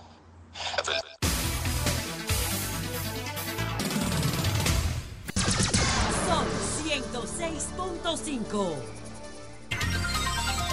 Son las 10, dos minutos. Maestro, Buenos días, maestro, Virgilio. Me han escrito dos personas que a propósito del debate que se dio con el, con el audio, me dice. No, pero eso fue fuera del aire, No, lo del no, debate. No, no, cuando estábamos aquí preguntando qué cosa es un, un agarraílo. Un agarraílo. Dos versiones me han dado. Me dice que un agarraílo es una persona que estaba en una sala de cirugía agarrando el hilo al cirujano. asistente del El asistente, Ah, ¿verdad? Y otro, y otro, partiendo del planteamiento del audio, me parece más, más cercano, me dice, un agarraílo es una persona cuando usted se pone una ropa nueva, regularmente tiene un hilito que se le sale. Ese llega, ese llega donde a quitar el hilo. Me dice, ese es una- una- Es como un limpiasaco. Un lisonjero, un Como lisonjero, un limpiasaco, un limpiasaco. Esas dos versiones me dieron. Pero agarra- agarraílo, nunca yo había oído Yo no- yo no agarraílo. había Limpia escuchado saco, tampoco. sí. Eh, Mire, eh, la persona del audio, Olimpia eh, también eh, otra información, eso es un audio de hace más de un año, de hace más de un año, y la persona que dicen que habla muy parecido a Doña Lila se llama Amalia Raquel Santana. Es la persona del audio que se confunde con Doña Lila Alburquerque, pero ojalá y Doña Lila pueda esclarecer esto. Vigilio, una- la, una la pregunta, hemos, la hemos estado llamando, doña Vigilio, una Lila. ¿eh? preguntita, Vigilio, sin, Sí. sin ánimo de nada. ¿no? Tú sabes que a mí no Sí. me gusta ni discutir, ni pelear, ni No, nada. yo sé, yo sé. Pero sin ánimo de eso. Si no es Lila, ¿quiere decir que hay un conflicto ahí? Pero que hace más de un año, mi rey. Ah, hace más de un año el audio. Está bien. Ojalá y, y llamen para que verifiquen eso. Pero mis informaciones eh, me dicen que es Amalia Raquel Santana, la persona del audio de San Pedro, hace más de un año ese audio. Eh, Iliana Newman será juramentada esta tarde en el PRM. Ileana ha sido alcaldesa dos veces, eh, dos veces diputada. Con esto se consolida la victoria del candidato de la alianza, Willy Olivens, allá en Puerto Plata. ¿Cómo es? Explícame, no entendí. Eso en Puerto Plata. Pero sí, repíteme, repite el dato. Eh, la señora Iliana Newman Ajá. será juramentada ¿De quién en era el? PRM, de era del PRD. Y va a ser juramentada en el PRM. Parece que en Puerto Plata no hay nada que buscar, porque en todos los municipios Javier, claro. se acabó lo que había. Bueno, hablando es que uno se entiende. Gracias a todos los que nos escuchan a través de este Sol de la Mañana de Sol 106.5. RCC Media es la catedral de la opinión en la República Dominicana. Yo hice una analogía histórica hace unos días cuando traté el tema de las elecciones. Cuando traté el tema de las elecciones y dije que el PRM de hoy, del 2024, se parece al PLD del 2016, lo hice en un pensamiento estratégico, crítico, comunicacional. ¿Por qué lo hice comparándolo con el 2016? Por el referente histórico más parecido. Hice ese paralelismo. Dije, porque en el 2020 las elecciones fueron en medio de una pandemia. Para no tomar el referente de la pandemia, tomé el referente anterior. Y dije, en el caso de la reelección del presidente Luis Abinader y en el caso de las elecciones municipales, el referente más cercano eleccionario que tenemos en la República Dominicana es el 2016 y con eso comparaba los resultados que tuvieron en aquel momento Danilo Medina con más de un 62% a la reelección presidencial y los resultados en las alcaldías municipales y congresuales en las cuales el PLD tuvo una participación en lo, con, en lo congresual de más de un eh, 75-80% y en la parte de las alcaldías casi un 70% en los municipios. Por eso yo hago esa analogía. Ahora bien, cuando el referente histórico y la analogía histórica se remonta a más de 30 años, alto al momento. Un momentito. Un momentito. La República Dominicana de hoy, democráticamente hablando, electoralmente hablando, no se parece a la República Dominicana del 1996, ni cercano. Estamos hablando de 7 millones, un poco más de 7 millones de electores, y estamos hablando de una República Dominicana que en aquel entonces apenas los electores llegaban creo que a 3 millones. de electores.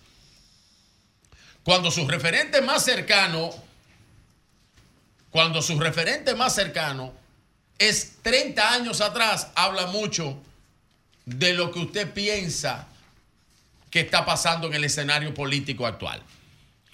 Me refiero a esto porque estuve leyendo, como siempre hago, porque es importante por la visión que tiene, elecciones entre encuestas, percepciones y realidad del Observatorio eh, Global que escribe en el listín diario el expresidente Leonel Fernández.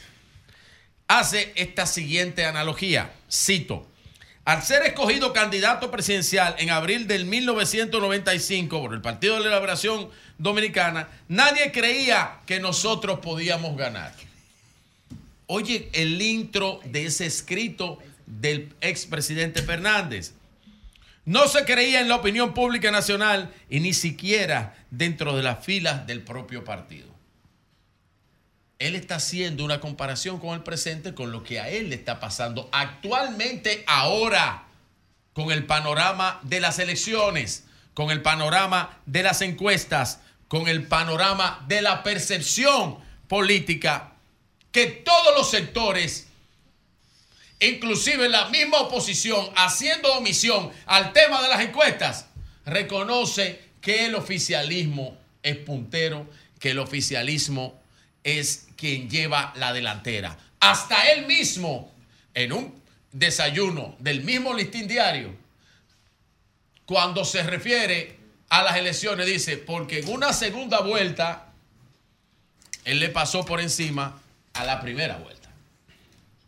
O sea que él está claro que él no tiene la oportunidad y que lo que reflejan las encuestas es cierto.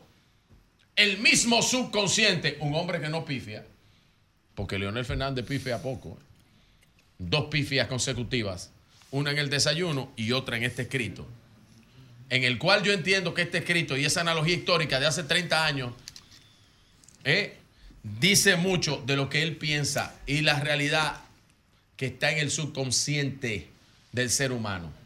Hay veces que cuando lo expresa o hay veces que cuando lo escribe, porque no se da cuenta de lo que está expresando, de lo que está conceptualizando, porque el subconsciente lo está traicionando con respecto a la realidad o hasta la misma percepción que influye en él.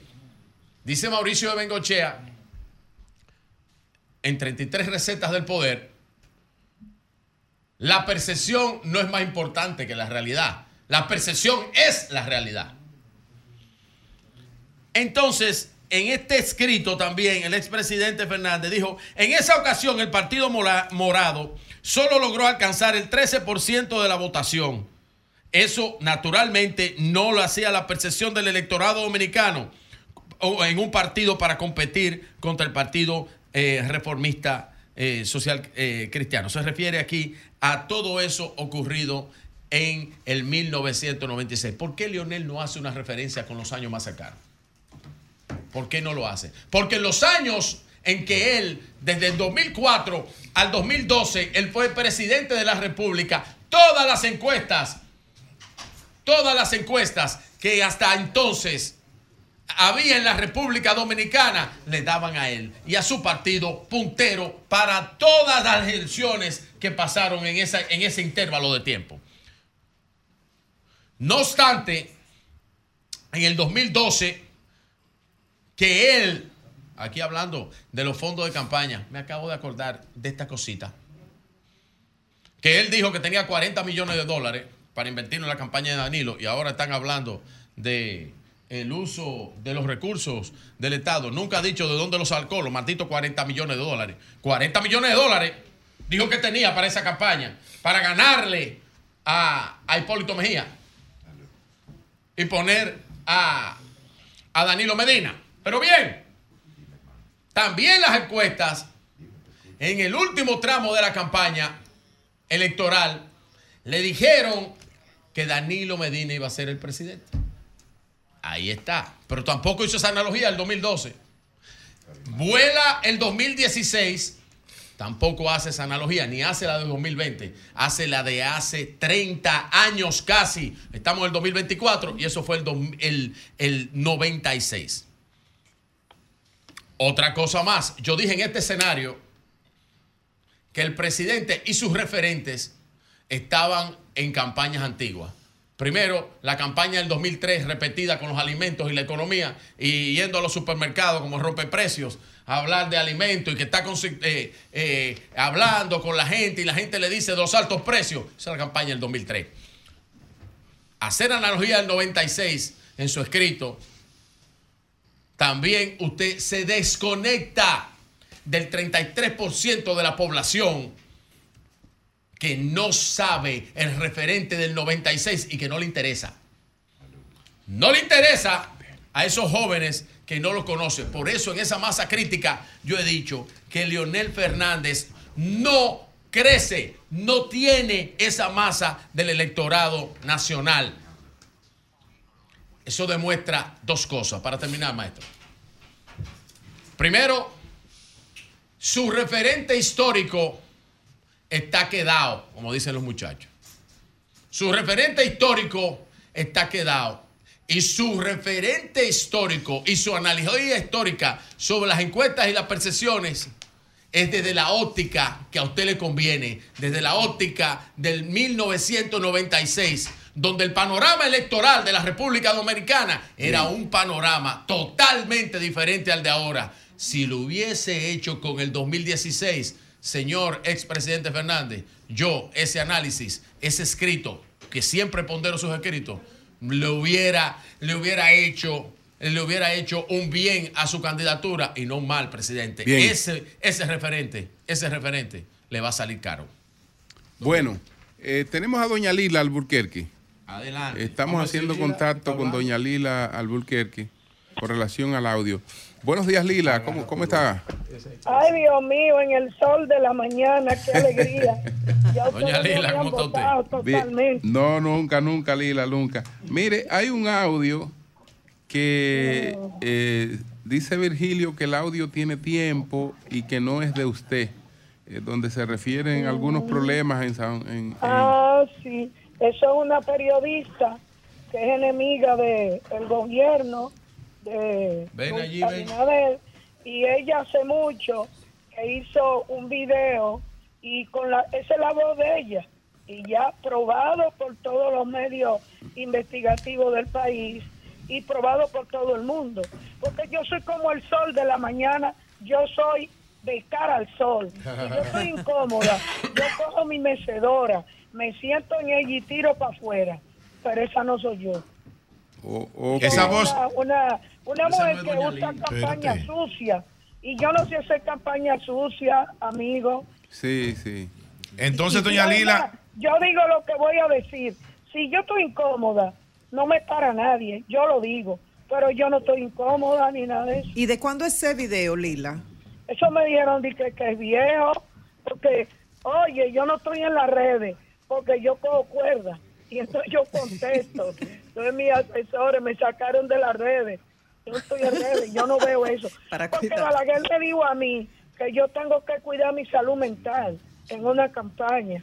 Por lo tanto, yo la cuido. Yo no voy a estar perdiendo mi tiempo teniendo yo tantas cosas que hacer. ¿cómo se llama la periodista, doña Lila? Yo le dije ya el Por una cuestión de ética, yo me reservo el nombre. No, no, pero yo lo digo, yo lo digo, Sí. doña Lila, no lo diga usted. La periodista se llama Amalia Raquel Santana. Vamos a Esa misma es. Bien. Lila, eh, ¿cómo ves eh, la panorámica con, para las elecciones municipales y, y la influencia que eso pueda tener en las presidenciales? Bueno, eso hay que eh, hay que trabajar duro para poder ganar. Yo, si yo hablo, hablo de San Pedro de Macorís. Sí. Aquí se está trabajando de día y de noche. Hay que ganar las alcaldías porque la verdad que es impactante. Si tú la alcaldía la pierdes, cuidado con eso. Y es verdad que Sergio Cedeño está, está alto allá. Está durísimo. Bueno, Sergio Cedeño es un activo que tiene Josecito ahora. Y, José, y Sergio es trabajador. Y trabaja de día y de noche. Tú sabes. Entonces, se está peleando, pero Galila, le gana. Bien, bien. Te habla la verdad, eso es así, así mismo es. ¿Y, y tú Yo qué- digo lo que es. ¿Y usted cree y usted cree que el presidente Abinader tiene posibilidad de ganar en una primera vuelta? Bueno, yo soy de las que digo que yo no creo en encuestas, yo creo en trabajo. Entonces, se está trabajando para que él se vaya en primera vuelta. Si son hoy, se fue, pero las elecciones no son hoy, las elecciones son en mayo. Entonces, hay que trabajar duro de aquí a mayo para lo que dicen las encuestas hoy se mantenga. Acuérdate que las encuestas son el reflejo de lo que sucede en el momento inmediato, no en el futuro. Entonces, por lo tanto, hay que trabajar duro, duro, duro, duro. Bueno, Está clara. Está Pues, clara. pues muchas gracias, Lila, muchas gracias. Bien, te quiero mucho y espero poder ir allá. Sí, Ya sí, sí. ustedes no me quieren. No, no, no. El mismo cariño de El siempre, mismo. Va- Lila. vamos a coordinar. Gracias, María Elena, mi niña. vamos a coordinar. Elena, sigo meditando. Ah, eso te iba a preguntar. Cuando hablabas de la salud mental, te iba a decir, tú sigues meditando ahora y Sigo relajándote. meditando, eso es lo que me tiene viva. Eso, eso. Eso sí, que Sí. Lila iba a los retiros de yoga y llevaba un libro de Balaguer para Ay. leer. ¿Y quién puede hacer yoga con un libro Que Balaguer? se supone que uno debe estar ¿verdad? en silencio mental, pero ella ahí leía Balaguer. Sigue. Eh, Lila, un abrazo. Bueno, pues muchas gracias, Lila. abrazo, Gracias. Muchas gracias, Lila. Muchas gracias. Cuando yo digo que la bulle, cuando yo digo que la burre vaya, yo tengo los pelos en la mano. Bueno. Lo tengo en la Entonces- mano. A Luis Soto seguro en la mano, cuidado. Yo no Bueno. sé. Yo no sé. Señores, don Elis Pérez está aquí. Señora, aquí está don Vamos Elis a Pérez. portarnos bien todos. A- Aquí está don Elis Pérez y ya don Elis Pérez ha entregado eh, sus memorias o una parte de sus memorias, eh, don Elis Pérez, Un en esta obra de su memoria. Mi vida, eh, mi legado, que se puso en circulación el día de ayer. y áreas en las cuales, yo le digo él, yo no le digo don, yo, nos Eli. sentimos muy cercanos, en la- eh, áreas en las cuales él ha estado, él ha sido protagonista. Están efervescentes, así, creciendo, y era- creciendo. Hablamos de Y- cine y- que y- dirigió y- desde y- y cine. era, era- y era buen mozo, Eli.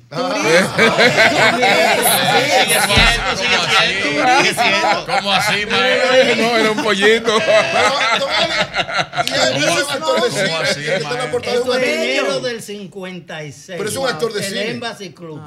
Pues Yo fui actor Cine, de Ah. turismo y los medios de comunicación, radio y televisión. Áreas que están maravillosamente bien y en las cuales Elis Pérez jugó un papel protagónico. Bueno, últimamente he tenido la oportunidad de agregar a la radio, a la televisión y esa parte del cine, eh, la prensa escrita. Cuando en el 2013 el director de Diario Libre, Adriano Miguel Tejada, me escuchó contar una anécdota sobre mi vida, porque surgió la ocasión. Y él me dijo, ah, pero Eric, qué, qué interesante eso. Me imagino que tú has vivido muchas cosas así. ¿Por qué tú no escribes y yo te lo publico? Y ahí se inició en el 2013 una serie de artículos que yo escribí, que aparecieron en el Diario Libre. Y él un día que le fui a hacer una entrega, Adriano Miguel Tejada me dijo, Eli, ya con el cúmulo de artículos, tenemos que pensar en tu libro, vamos a hacer tu libro. Y ahí surge la idea de que se hiciera un libro. Fuera de eso, una cantidad de personas siempre me había indicado que por la variedad de vida que yo había tenido, las diferentes experiencias, que esas cosas no debían perderse, que debían imprimirse para que la juventud pudiera tenerlo como un referente válido. Y me lo repitieron tantas veces que yo que dudaba si valía la pena ponerme a escribir en mi memoria. ¿A quién caray le van a interesar mi memoria? Yo parte de la historia. Claro Bueno, que sí. Entonces me convencí de que sí valdría la pena, que la juventud merece que el que ha tenido la oportunidad de aprender cosas, establecer cosas, crear cosas, eh, debe contarlo para su beneficio. Dice, dice el hermano comunicador de esta planta de RCC Media también, Lechuga, eh, Milton Cordero, dice que en los 80 el único comunicador que hablaba inglés de verdad era don Eli Pérez. No, pero él tiene, él tiene historias que van mucho más atrás, porque Don Eli también fue uno de los fundadores de un hotel emblemático en la República Dominicana, sobre todo aquí, eh, precisamente ya por su formación muy acabada, muy temprana edad, que es el Hotel Embajador. Así es, donde presenté mi libro anoche. Exactamente. Yo comencé a trabajar en el Hotel Embajador cuando estaba en construcción. Así la es. compañía norteamericana que negoció con el gobierno dominicano para manejar el hotel, abrirlo, prepararlo. eh, el director de música y espectáculo, un norteamericano que vivía en Nueva York, eh, indicó que él necesitaba a alguien, aquí él no hablaba español ni conocía el sitio, que necesitaba alguna persona bilingüe y que tuviera conocimiento del mundo artístico dominicano. Alguien le dijo, ah, pues déjame... Eh, Pues Pérez. Yo trabajaba en una agencia de ¿cuántos viajes. años tenía y el viaje? americano de la agencia de viajes. Sutherland Tours, Lon Sutherland, fue que le dijo, mira, yo tengo este muchachito que trabaja conmigo aquí y yo te lo puedo ceder. Y yo, no, pero yo no te voy a quitar a alguien que te está dando servicio a ti. Y él le dijo, no, lo que pasa es que yo lo que necesito es alguien bilingüe. Y aparecen algunos por ahí. Pero lo que tú necesitas es más especializado. Tienes que tener relación con el mundo artístico. Y él tiene las dos cosas. Entonces le- el tipo aceptó. Digo, ah, bueno, está bien. Que el llevo. embajador fue una, una serie de las obras que hizo el, el presidente de Trujillo, ¿verdad? el dictador Leónidas Trujillo, para eh, la Feria de la Paz, ¿verdad? Y la- Así es, celebrando su 30 aniversario en Sí. el poder, en el exacto. 1955. Entonces usted estuvo de los cimientos del Hotel Embajador. Sí, sí, yo comencé a trabajar como seis meses antes de que el hotel se abriera.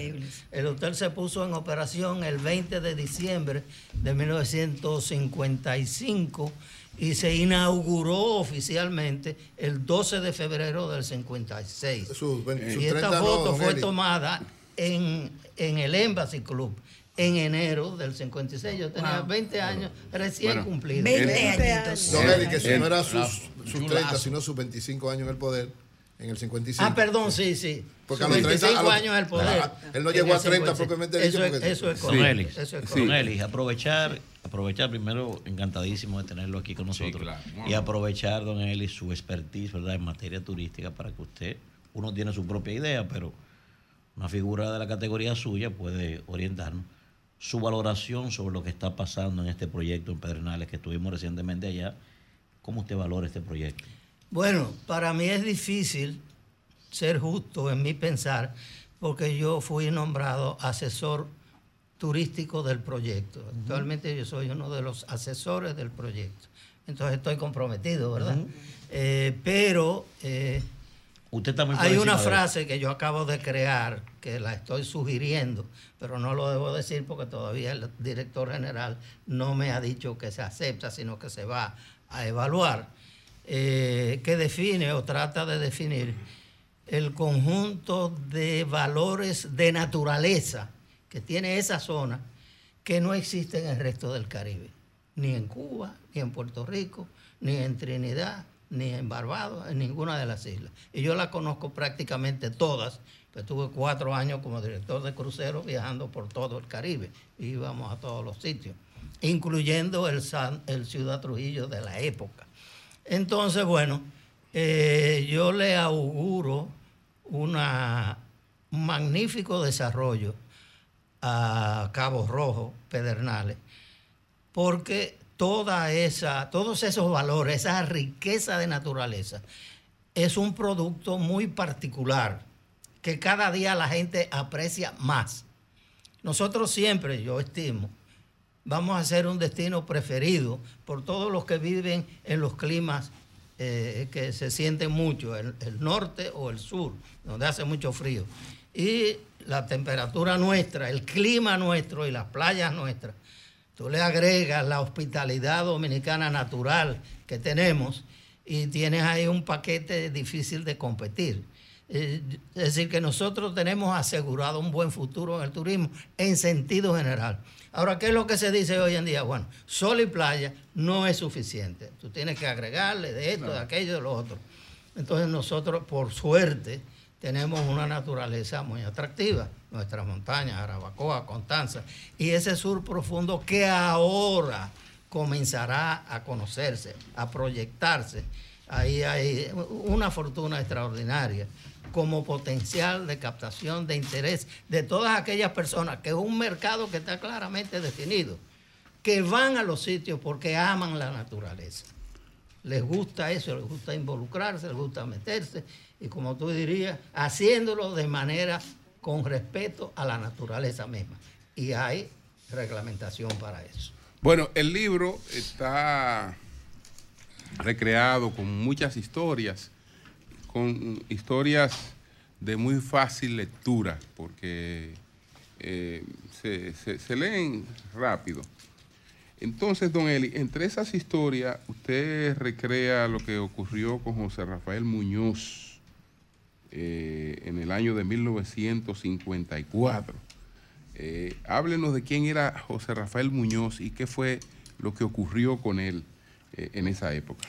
José Rafael Muñoz fue un dominicano que tuvo la oportunidad de estudiar en Estados Unidos. Se graduó en Nueva York como bibliotecario.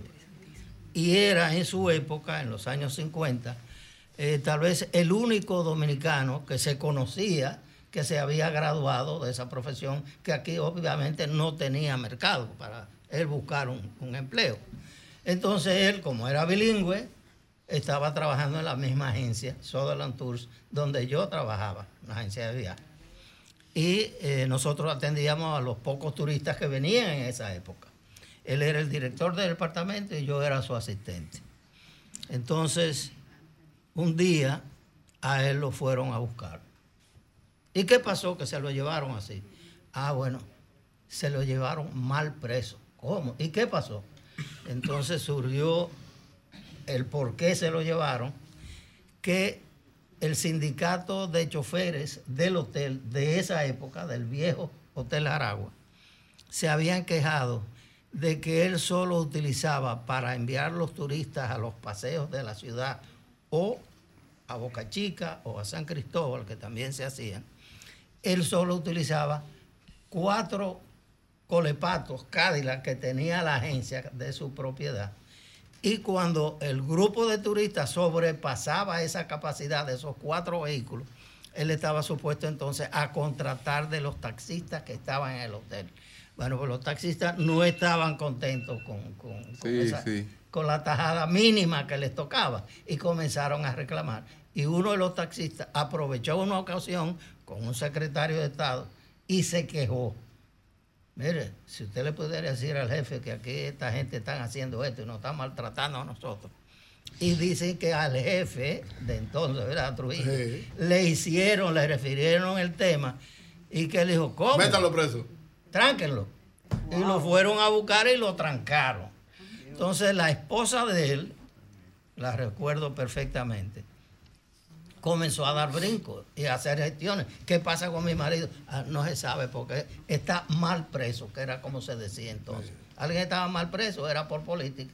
Y con Trujillo ya tú sabes lo que implicaba eso.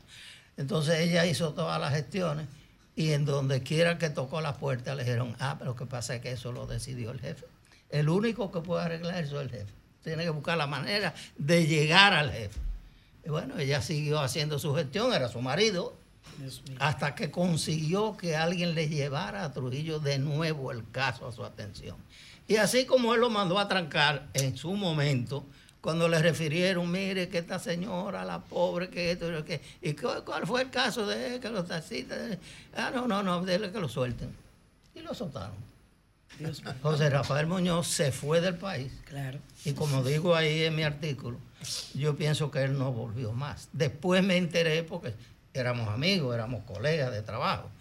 Eh, después me enteré que se regresó a Nueva York, hizo sus gestiones y la, la ONU, la Organización de Naciones Unidas, lo contrató como bibliotecario de la ONU.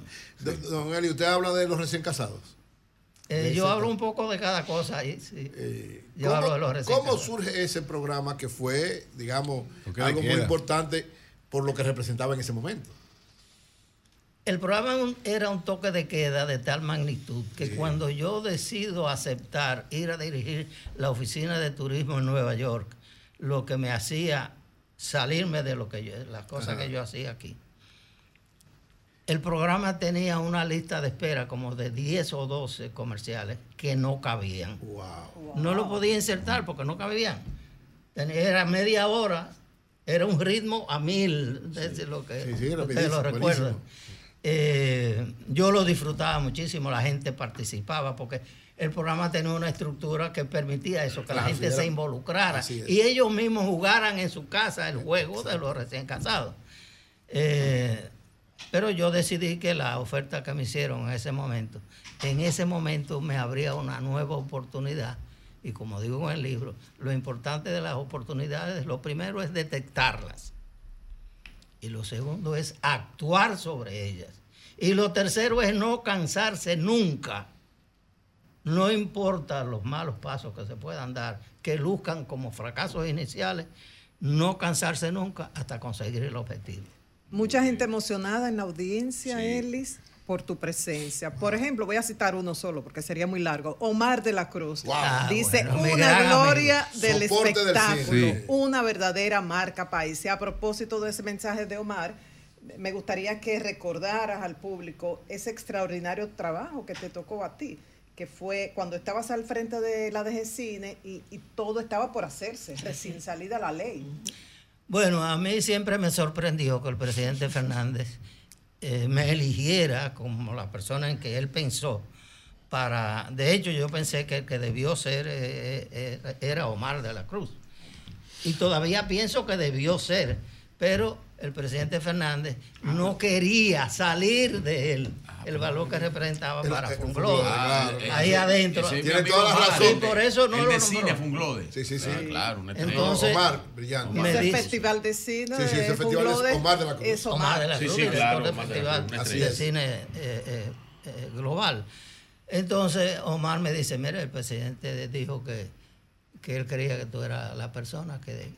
Digo, yo. Cuando me lo dijo como por tercera o cuarta vez, el presidente volvió a decir que no se había nombrado nada. El presidente estaba esperando que aprobaran el reglamento para establecer por decreto al nuevo director y a la oficina. Y él quiso esperarlo así, para que pudiera ser efectivo de una vez. Entonces, bueno, hubo ese interín. Cuando Omar vuelve y me dice que el presidente dice que tú eres la... Yo digo, bueno, mira, si es en serio, dile al presidente, sí, dile al serio. presidente que yo soy vicepresidente en Capcana, que me pagan bien, que me tratan como familia y que Francia y yo vivimos como príncipes allá en Capcana. Para que él lo sepa, que si él quiere que yo sea su director de cine, él tiene que hablar con Ricardo Jasuri, que es nuestro presidente, y convencerlo a él de que me suelte, porque yo no voy a plantear que me voy. Y el presidente lo hizo. Habló y le pidió permiso. Claro, Bueno, claro. José. Y Ricardo me- Bueno, Sí. uno bien. conoce la trayectoria de Eli Pérez en el tema turístico y ese tipo de cosas, pero Y comunicacional. yo lo sigo en Twitter y a veces yo veo que él pone unos, unos posts muy fuertes de política internacional, por ejemplo, del tema haitiano.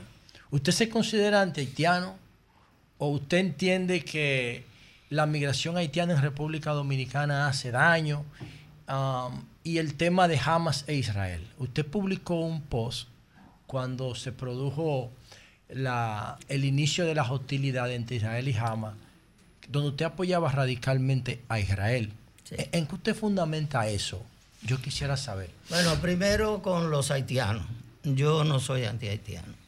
Cuando yo eh, salí en el barco de turismo en el 59, eh, nosotros visitábamos todo el Caribe. Yo era asistente del director, lo fui el primer año y después me ascendieron a director. Y uno de los primeros puertos al que llegamos fue a Puerto Príncipe. Y ahí comencé a conocer a Haití y a los haitianos. Yo recuerdo que había un haitiano de origen árabe, Charlie, que era, trabajaba con la agencia que nos daba servicio, la agencia de viajes. Y yo le pregunté, Charlie, él no era de color, pero era haitiano de origen árabe. ¿Cómo ven aquí ustedes los haitianos a los dominicanos? Digo, bueno, realmente aquí no queremos saber mucho de los dominicanos. Me dijo así, 1959 en el verano. Entonces, bueno, seguimos yendo a Haití y yo cono- comencé a conocer. Me hice muy amigo del dueño de la agencia que nos daba servicio, Pierre Chauvet se llamaba. Todavía su hijo tiene el mismo negocio y son representantes de American Express allá todavía al día de hoy. Entonces, ¿qué yo creo con nuestra situación con Haití? Yo pienso que como nosotros tenemos la ventaja que de alguna manera se ha dado, que somos el país más desarrollado de los dos en la isla, yo creo que nosotros debemos hacer uso de toda la capacidad de ayuda, de participación que podamos recibir de Haití y de los haitianos en la medida en que la necesitemos. Tú me dices, bueno, nosotros lo que necesitamos son 5 mil haitianos. Bueno, pues vamos a regularizar 5 mil haitianos. Pero yo no tengo ningún problema que tú me digas, no son 5 mil, nosotros necesitamos 2 millones de haitianos. Tú me muestras que esa es una necesidad. Yo no tengo ningún problema con eso tampoco. Y estoy de acuerdo en que se regularicen esos 2 millones de haitianos y participen con nosotros en el desarrollo de nuestro país. Y ellos se beneficien en la parte que les toca, porque están dando de lo suyo, de sí también, cada uno. Entonces, esa es mi posición con relación a Haití. Yo lo que creo es que debemos regularizar todos aquellos que necesitamos. Ahora, necesitamos dos millones y hay tres y medio. Tres y medio. Hay que buscar la manera de resolver el millón y medio que está de más. Porque implica lógica un costo, un gasto y, un, y, un- y una labor que, que no merecemos. En el tema de Hamas En el y tema de Israel, Hamas. ¿quién es la víctima? Bueno, ¿qué te digo? Ese, el pleito de nunca acabar. Mi concepto sobre esa situación es que no tiene solución. Yo tuve la oportunidad de saludar aquí, que vino cuando Leonel era presidente, eh, a, ¿cómo se llama? El primer ministro eh, actual de Palestina, de la Mahmoud Abbas. Mahmoud a Mahmoud Abbas. Estuvo aquí, tuve la oportunidad de saludarlo y de conversar con él. Porque eh, Leonel le mostró una gran simpatía y gran acogimiento entonces.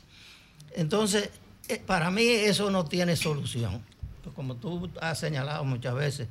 eh, Pero usted apoya a Israel. Hay un problema religioso por debajo que no tiene solución, no tiene solución. En que yo creo que se podría trabajar para buscar en lo posible los dos estados. Dos estados se respeten. Yo creo eso es lo que decidió la ONU en su En momento. el 48. Yo creo que eso es lo que hay que tratar de conseguir. muy bien. Pero sé Bueno. que es muy difícil. Bueno, señores, Es difícil. entonces, perdón, para sí. terminar ese tema. ¿Qué pasa? Jamás es el agresor. Mataron más de 1.200 asesinados y violados. Y de Bueno, todo pero si a de usted le quitan el ¿Tú crees que 95%, jamás lo de, si a usted le quitan el 95% de su territorio Eh. y lo dejan en una franja y no le permiten tener ejército, ni Bueno, cable, eso ni aeropuerto, por eso que ni digo electricidad, ni agua. ¿Qué usted va a hacer? Por eso digo que ahí no hay solución. Bueno, señores, el Elis, entonces el libro ya está disponible, encuesta. Sí, desde hoy. Elis Pérez, Mi vida, mi legado. Mi legado. Cuesta Inter- dos mil pesos el libro, un libro como tú puedes ver, Sí. eh, de- con, eh, con un acabado de lujo. Ahí es ve- una edición especial. Ahí veo muchas fotos. Ahí, don ve- ahí, ahí veo muchas fotos interesantes, fotos con cantinflas. ¿Está en eh, Amazon, versión digital o estará? Todavía estará. Estará. Jimmy Carter, Allí. eh, No Aaron, entre, entre, entre otros. Hello. Así es que, señores, a, a buscar esta obra de, de Don Elis Pérez, que ya está disponible en la librería Cuesta. Maestro. Especialmente para los jóvenes. Hay un gran empresario, no estoy autorizado para mencionarlo, debo preguntarle si lo, puedo- si lo puedo hacer.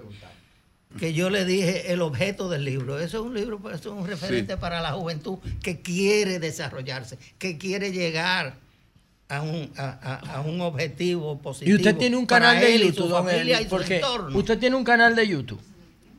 Eh, sí, sí. sí, Porque lo- los jóvenes no leen ya. Ya, sí, yo lo voy a subir ahí. Tiene que, tiene que bueno. a cada capítulo de eso, hágale Bueno, un formato mire, digital. mire, mire, Pero él iba a decir lo del empresario. ¿Quién es esa foto? Esta es una Mario foto, esta es una foto con empresario, yo le cantinflas. expliqué. Con Mario Moreno Sí, Cantinflas. sí, sí, sí. Uno de los genios. Esto es para la juventud. Y él me dijo, ¿cuántos libros tú vas a imprimir? Digo, 1500. Me dice, imprime 2000 y resérvame 500. Ay, qué Bien. Muy Bueno. Yo le entregué sus Eh, 500 antes de- libros y bueno, me los pues, pagó. pues, y otro ser- empresario me dijo, yo te voy a comprar algunos cientos.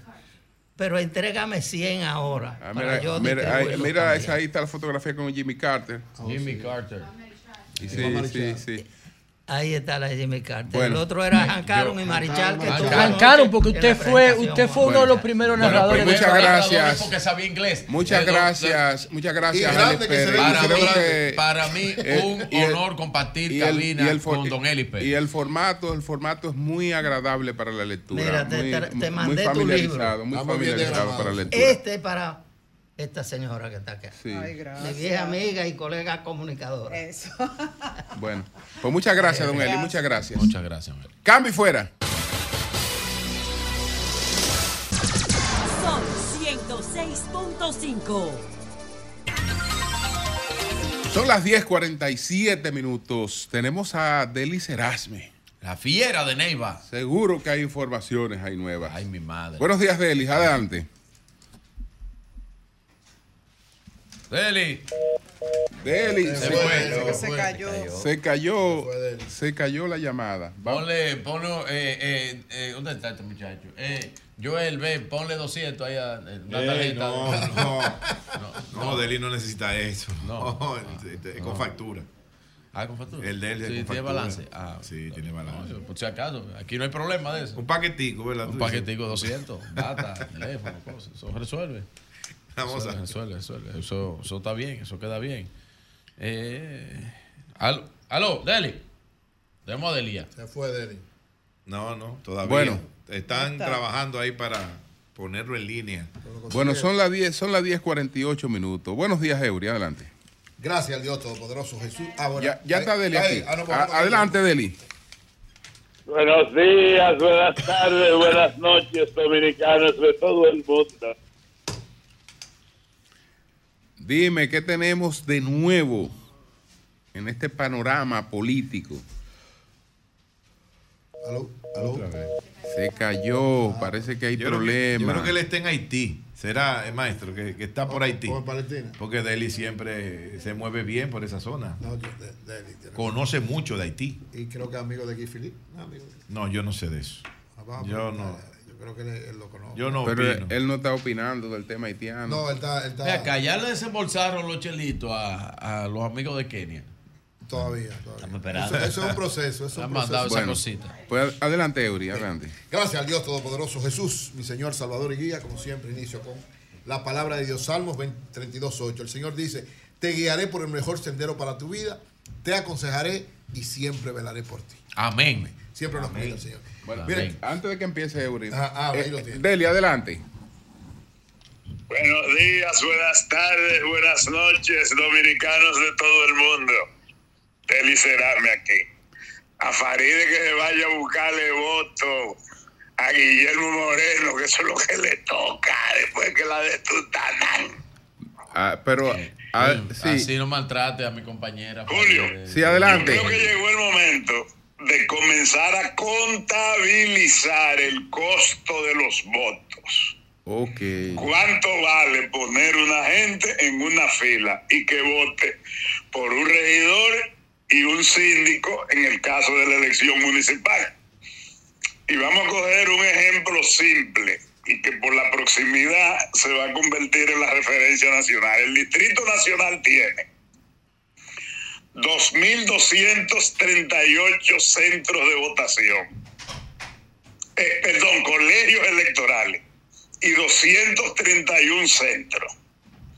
Tiene 918 mil votantes. El histórico de abstención es de un 52% en las elecciones municipales.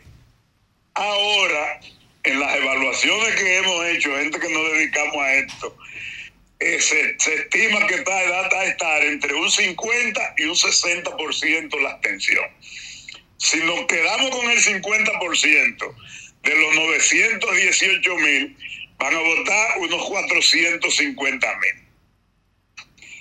La operación de un centro de votación cuesta, o sea, de un colegio, cuesta 50 mil pesos.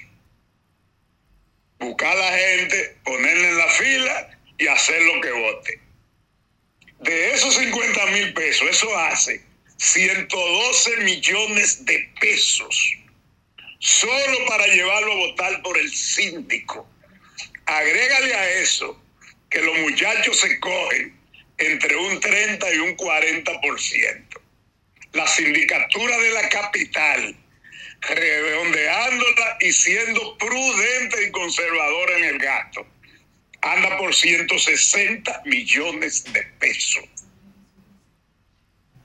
Resultado, la dificultad de domingo va a ser el costo operacional de llevar a los votantes.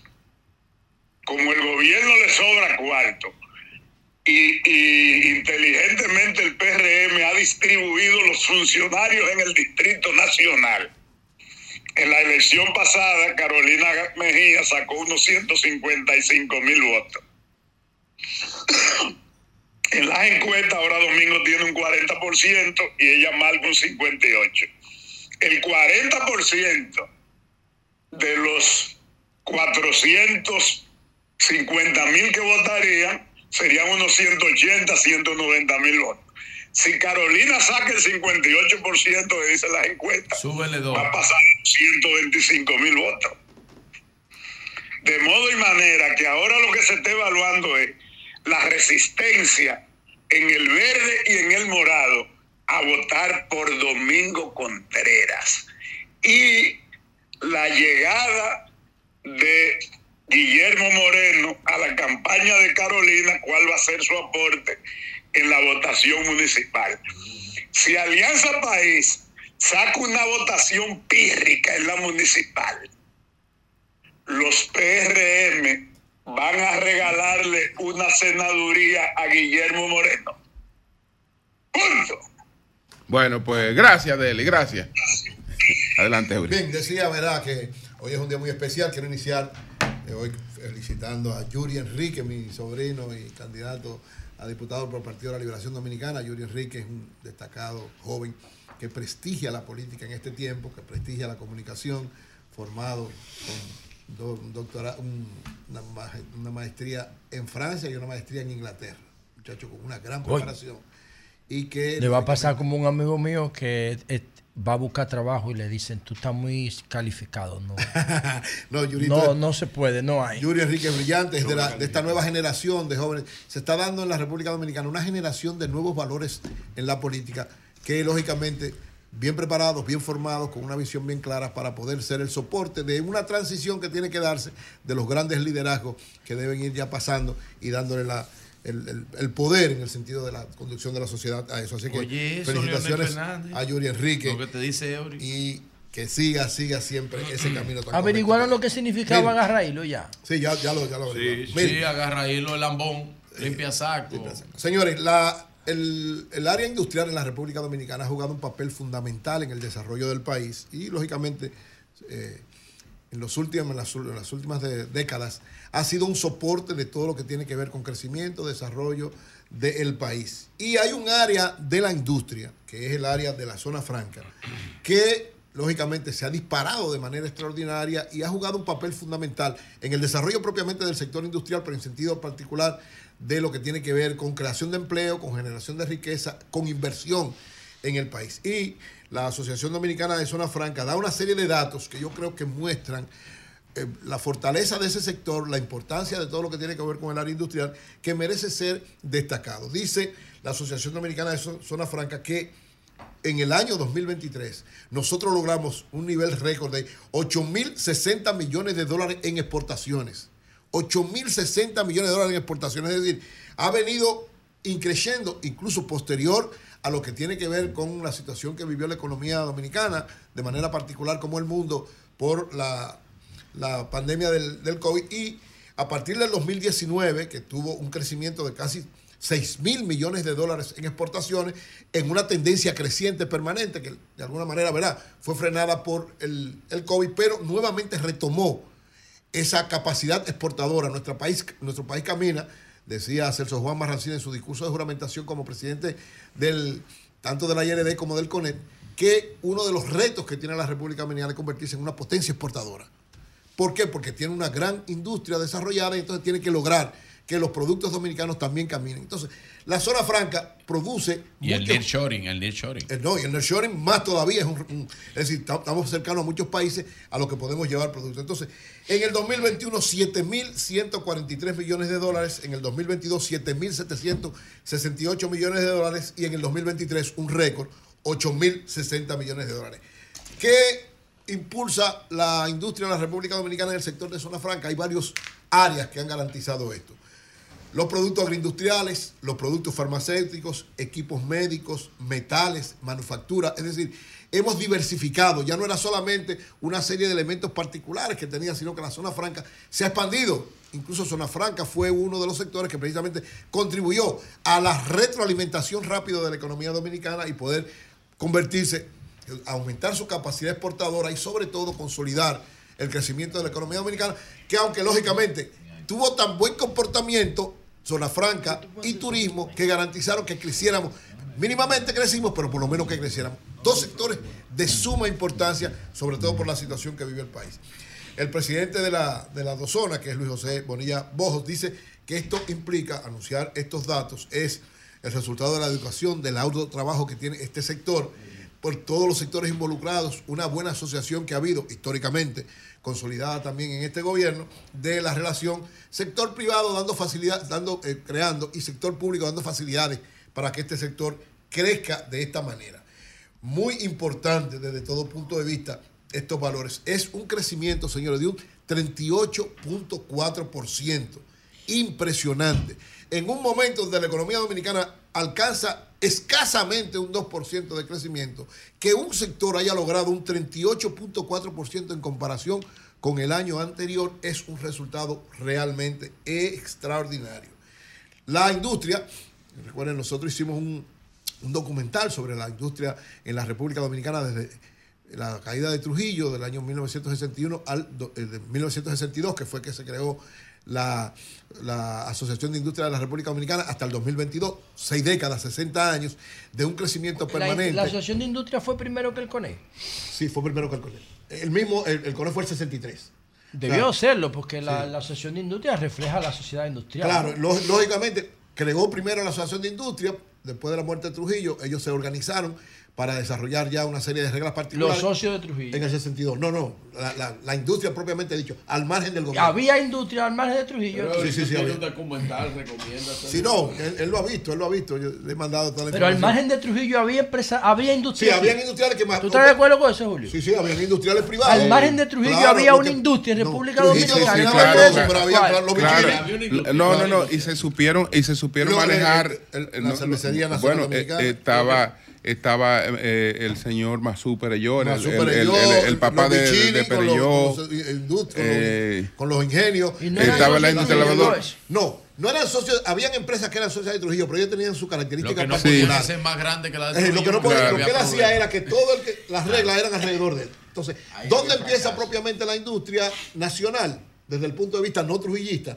A partir de 1962, con la creación de la Asociación de Industria y del 63, de la- del CONET, y empieza entonces ya una, una área privada. No, no, no, no, no, no, no, no empieza porque son- no no las mismas industrias. No se creó nada nuevo a partir de eso, porque Ay, eh, se ay, creó la sí, organización. No, yo hablo de la organización el trabajo empresarial, pero no la, particular, no la industria, No, porque no, la, la sociedad industrial dominicana no, no No, ni la cervecería ni la cervecería, la, la cervece- bueno, la cervecería se llama.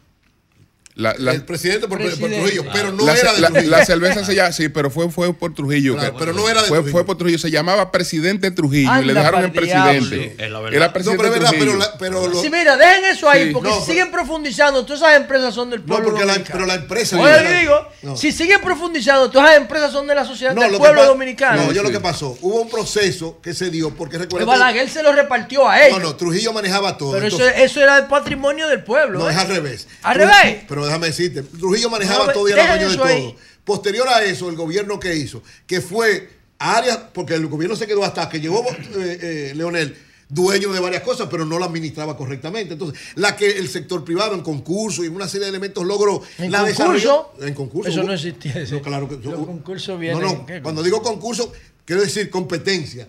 Tú dabas, el desarrollo industrial, tú dabas facilidades, que el sector privado se desarrollaba. ¿Qué pasaba con eso? Ganaba el mercado Y como el sector, el sector del gobierno empezaba a desprenderse de eso, fue que en el momento en que llegó Leonel hubo una consolidación de esa situación. Pero el sector privado se fue desarrollando prácticamente solo. O sea, la industria nacional se fue desarrollando prácticamente sola a partir de que sale Trujillo, porque Trujillo era el que tenía el control de todo. Entonces, esto que logró, varias áreas han logrado ser muy importantes en ese desarrollo. Y el sector de zona franca, por las facilidades que dieron, es uno de los sectores que ha logrado, ahora lo que le, lo que le pasó luego a- a- a, Incluso lo que sale, lo que sale eso, de Trujillo, lo que sale de Trujillo es el desarrollo de ese sector empresarial. Es decir, cuando Trujillo empezó a ser un obstáculo para el Exacto. desarrollo de ese sector empresarial, ese sector empresarial decidió matarlo. Acuérdate que en la conspiración Hay contra- varios sectores, sí, eh, eso es contra, Trujillo. sí, porque lo estaba frenando ¿Quién ese era, desarrollo. quién- quién era que dirigía la parte política? El, el señor X, ¿quién era? que no era este muchacho, ¿Eh? El señor X, ¿quién era? eh, un empresario. No, el señor Vicini. Sí. El señor Vicini. Es decir, el, Sí, sí, sí, señor, sí. el, señor, el señor Vicini. Entonces, Yo lo que sé es que si investigamos eh, bien, la mayoría de esas empresas son patrimonio el señor, del pueblo el- dominicano. El señor, el señor de. Santo No, Domingo Motor, etcétera. Es decir, se, el, el, No, Trujillo el, el se- frenó el desarrollo se- privado y no, por eso. No, no, no, no, no, no. El sector, No, porque todo era del gobierno. el sector que creció a la sombra del trujillismo, no podía una vez que ya No, no, claro, tenía que dejarlo. Trujillo lo que debió fue desarrollar. Pero- oye, porque pero- era un tirano. pero- pero, era un tirano. pero, el ¿qué- Estado lo pero que ¿qué fue lo- facilitar ¿qué fue lo que se produjo? El sector industrial que creció a la sombra de Trujillo, cuando ya Se para, convirtió un obstáculo. para cuando ya Trujillo empezó a ser un obstáculo para su expansión, decidieron matarlo. No, y cuando estaba viejo y débil. Decidieron Trujillo- decidieron, estaba decidieron quitarlo del medio. Pero no solo fue el sector industrial. Cuando la ya- sociedad cuando se vio dominicana- vulnerable. No, no. La sociedad dominicana, cuando Trujillo frenó todo. Cuando porque Trujillo fue- estaba No es solamente desde el punto de vista económico, fue después desde el punto de vista social, desde el punto de vista eh, eh, de, de derechos humanos, desde el punto de vista de todo. Hubo un momento, Trujillo quiso controlar todo, no solo la industria, todo. Y la sociedad decidió. Entonces, los industriales que No, la tenían sociedad que no, la- el sector empresarial. No, el sector empresarial, el Porque, sector- el porque sector- Trujillo, Trujillo siguió siendo tan popular que ganó las elecciones del 62. Las elecciones que ganó Juan Bosch, la ganó el voto trujillista. No, la ganó Juan Bosch. No, no, no, el voto No, trujillista. no, no, pero la el voto trujillista. Eh, porque, porque, porque ahí, ahí No, si compitió. un trujillista, no gana. No, no, no. Ahí compitió, ahí compitió el trujillismo contra el Sí, pero eso antitrujillismo. es otra cosa. Entonces, entonces el voto, el, el, voto- el sentimiento trujillista, el, el sentimiento trujillista, empujado pero ese por Balaguer, se fue por Bosch. Trujillo muerto, te participaba en unas elecciones y te la ganaba. Sin, sin el discurso de inclusión de todo el mundo. No, eso es ganaba verdad, la pero no, pero no ganó Trujillo. Ganó una política correcta frente a eso, Claro que, que era sí. una realidad. Pero Trujillo era una retranca para la sociedad Fíjate ya, en todos los fíjate que el sentidos. doctor Vieto Fiallo se le, se, le, se le viró a ese sector, lo enfrentó y lo bloquearon. No, pero te digo, Trujillo ya era Sí. una retranca para todo. Todo el mundo, en un momento determinado, lógicamente por temor, por miedo, pero después de la invasión del 14 de junio, después de esa eh, jornada patriótica heroica, ya la sociedad dominicana no quería seguir con Trujillo. En todos los sectores, no nada más en el empresarial, en todos.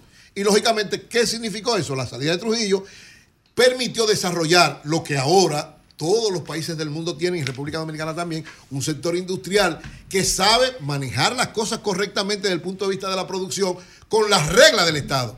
No es el Estado que sustituye a esa gente, es esa gente, en este caso Zona Franca lo muestra, con estos 8 mil millones de dólares de exportación, quiere decir que nos estamos convirtiendo cada vez más en una potencia exportadora. Yo creo que eso garantiza estabilidad y crecimiento para la República Dominicana. O sea, el sector industrial jugó su papel, hizo el desarrollo que tenía que hacer en todos los sectores y este sector, el sector de Zona Franca, es una muestra de cómo la industria ha aportado al desarrollo y a la consolidación de la República Dominicana. Y ojalá que continúe así permanentemente. Comunícate 809-540-1065. 1-833-610-1065 desde los Estados Unidos. Sol 106.5, la más interactiva. Adelante, buenos días. Buenos días. Aló, buenos días, adelante. Buenos días, sol de la mañana, bendiciones. Le habla Judy de Santo Domingo Norte. Adelante.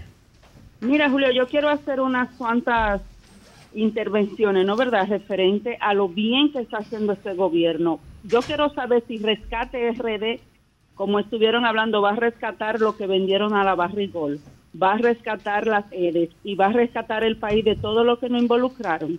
Yo creo que verdaderamente Abinader debe de seguir en el cambio porque es un hombre honesto y ha dado cátedra de cómo se hacen las cosas, aunque la oposición está buscando lo más mínimo porque no tienen propuesta. Bien, pues gracias. A- a ti. añádale las ventas Bueno. de las empresas públicas y añádale también el peaje sombra, por favor. Oye, eh, eh, bueno, ¿cómo estamos? Saludos, Bueno, saludos. Saludos. Eh, ¿cómo Ah, está? Eh, y añádale la privatización del sector eléctrico.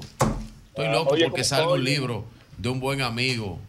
eh, que lo estoy esperando por minuto, el, libro de don Julio Cross. Ya. Oye, ¿sabes cómo le dicen a, a, a Abinader? El vende sueño. Ese es lo que le está vendiendo sueño a todo el mundo y no va para ningún lado hoy. Eh, aquí hablando de, de Es que la- usted. es que la gente se expresa también, No, maestro. pero no, pero era porque él, él, él se acababa de levantar No, y encontró Bermúdez del Blanco. Lucía bien despierto y sobrio. Un agente de la, de, del- del- de la seguridad del metro encontró 519 mil pesos. Y lo devolvió. Lo devolvió. Qué Eso bien. está Oye, bien. pero Hombre ¿y quién anda con 500 mil en efectivo? premiar a ese joven. No, no, Ah, no, eso no, espérate, José, no, no hay gente que anda con eso. No, usted va con- 500 mil en Pero, efectivo. hermano, para que te pongan burrundanga. No, dinero. No, para que te pongan burrundanga. No, profesor. eso- ¿Cuál es Bueno. la necesidad de andar con 500 mil en Bueno, efectivo? señores, antes de irnos, va- vamos a escuchar esta denuncia. Debió, Va- debió darle por lo menos 100 mil. Señores, Yo vamos- lo devuelvo y me dan 100 mil. Ok, vamos a escuchar esta denuncia antes de irnos. Adelante. Buenos días, muchas gracias Buenos días. A todos. Gracias, Eurica. Siempre, hermano. por- Sí. Eh, mi debido aborde aquí fue porque me pasó un acontecimiento. Vamos a ver. Con una persona eh, dando un servicio de INDRAI. Eso fue el 27 de O diciembre. sea, tú eres, tú eres, tú, tú, tú eres Uber, taxista. Uber, No. taxista. soy usuario. Ah, tú eres Entonces, usuario, eh, no, yo lo no- pido en la ciudad no Juan Bosch, socio. en la casa de la hija mía. Estábamos celebrando el cumpleaños de la nieta mía. Entonces esta persona estaba insistiendo con una tarifa más alta. Eh, luego de eso me intentó agredir con un cuchillo. Perdón, porque yo estaba insistiendo con una tarifa más alta. Ya tú estabas dentro del vehículo y él quería que tú le cobraras por encima de la tarifa. Cuando que yo tú le pagaras. no, cuando yo entro al vehículo, él pregunta cuántas personas somos. Yo le digo que somos tres adultos, más los niños. Él inmediatamente me dice a mí que no podía montarme más de tres personas. Inmediatamente quiso agredirme con un cuchillo, me acorraló. Está bien, pero ¿por No, qué pero te no va por agredir? eso, Por no tres por- personas no te va a agredir. No, por- porque Ahí tiene que haber, haber habido algo más. No, Claro que- Solamente eso fue lo que hubo exactamente. Pasó eso. Yo hice la denuncia. Presentarte la querella. Presenté presentaste la querella. Ah, correcto. En, ¿Dónde? la- en el destacamento de la ciudad Juan Bosch. Luego de eso, eh, el 31 de diciembre, me percaté que él vive por mi casa. Y luego él me amenazó el día primero. O sea, la misma persona. La misma persona. El día primero me amenaza de quererme agredir. El martes pasado cumplió el objetivo. El martes pasado él me acorraló. Yo fui a- al destacamento. Tampoco hicieron nada. Yo tengo aquí todo. Cuando lo- tú dices que te acorraló, ¿cómo así que te acorraló? Solamente lo, de, conflicto? lo, lo del INDRAI. Pero ustedes no se conocían. Yo no conocía a ese señor. Yo no conocía a ese señor. ¿Y, y dónde, dónde pusiste la querella? Dime. ¿qué, ¿Qué- quién qué te- fiscal? Yo fui a la fiscalía de, de ese requerimiento por Aguacil, pero yo nunca la, se la cité porque nos enviaron eso en abril. Entonces eso me iba a entrar un inconveniente. Yo hice toda la denuncia y todas las posibilidades para evitar un inconveniente. No se pudo hacer. Te voy a decir algo, tú estás cometiendo un error. Tú no llamaste a ese tipo, tú llamaste a Indray. Sí. Indray es responsable del comportamiento de su socio. Tú tienes que marcharle a Indray. Correcto. No a él, a Pero- los dos. Sí. Eh, Pero lo agredió. Él se fue a lo personal, entonces yo no puedo ah, solamente quedarme en la Lo aplicación. que pasa, hermano, yo te lo estoy diciendo porque se supone que Indray tiene que depurar a sus socios. Correcto. Igual que Uber. Que aquellos no lo hagan no significa que ellos, que ellos queden al margen de la responsabilidad. Ellos tienen que tener como, como conductores gente que tenga un perfil. Correcto. apropiado. ¿Me explico? Eh, no vamos, no vamos. En la querella que yo voy a someter, no voy a sacar a la aplicación, porque la aplicación tiene parte también. No, es que a la aplicación que tú llamaste, Pero tú ya no es- llamaste a ese tipo. Sí, pero ya esto se convierte en personal. pues, con el individuo, porque me, me agredió, fue en mi misma casa. Él me acorraló. ¿O sea, fue a tu casa? Sí, claro. ¿O sea, fue a tu casa? Sí. Después del incidente Después volvió. del incidente. Ah, bueno. Ah, no, ¿Qué ya. le argumentaba? Pero la, la fiscalía que te argumentaba eh, en la conversación del WhatsApp, le argumentaba que yo no podía este, dar lo que yo quería, o sea, la tarifa que yo quería, algo como medio estúpido, porque yo también ah, daba ese servicio. Y la, lo- la aplicación del Indra es oferta y demanda. Yo le doy una oferta a usted y usted la acepta. Eso es todo. Pero entonces el individuo lo cogió muy personal. Yo primera vez veo la cara de ese individuo. Yo no sabía que ese tipo vivía por mi casa.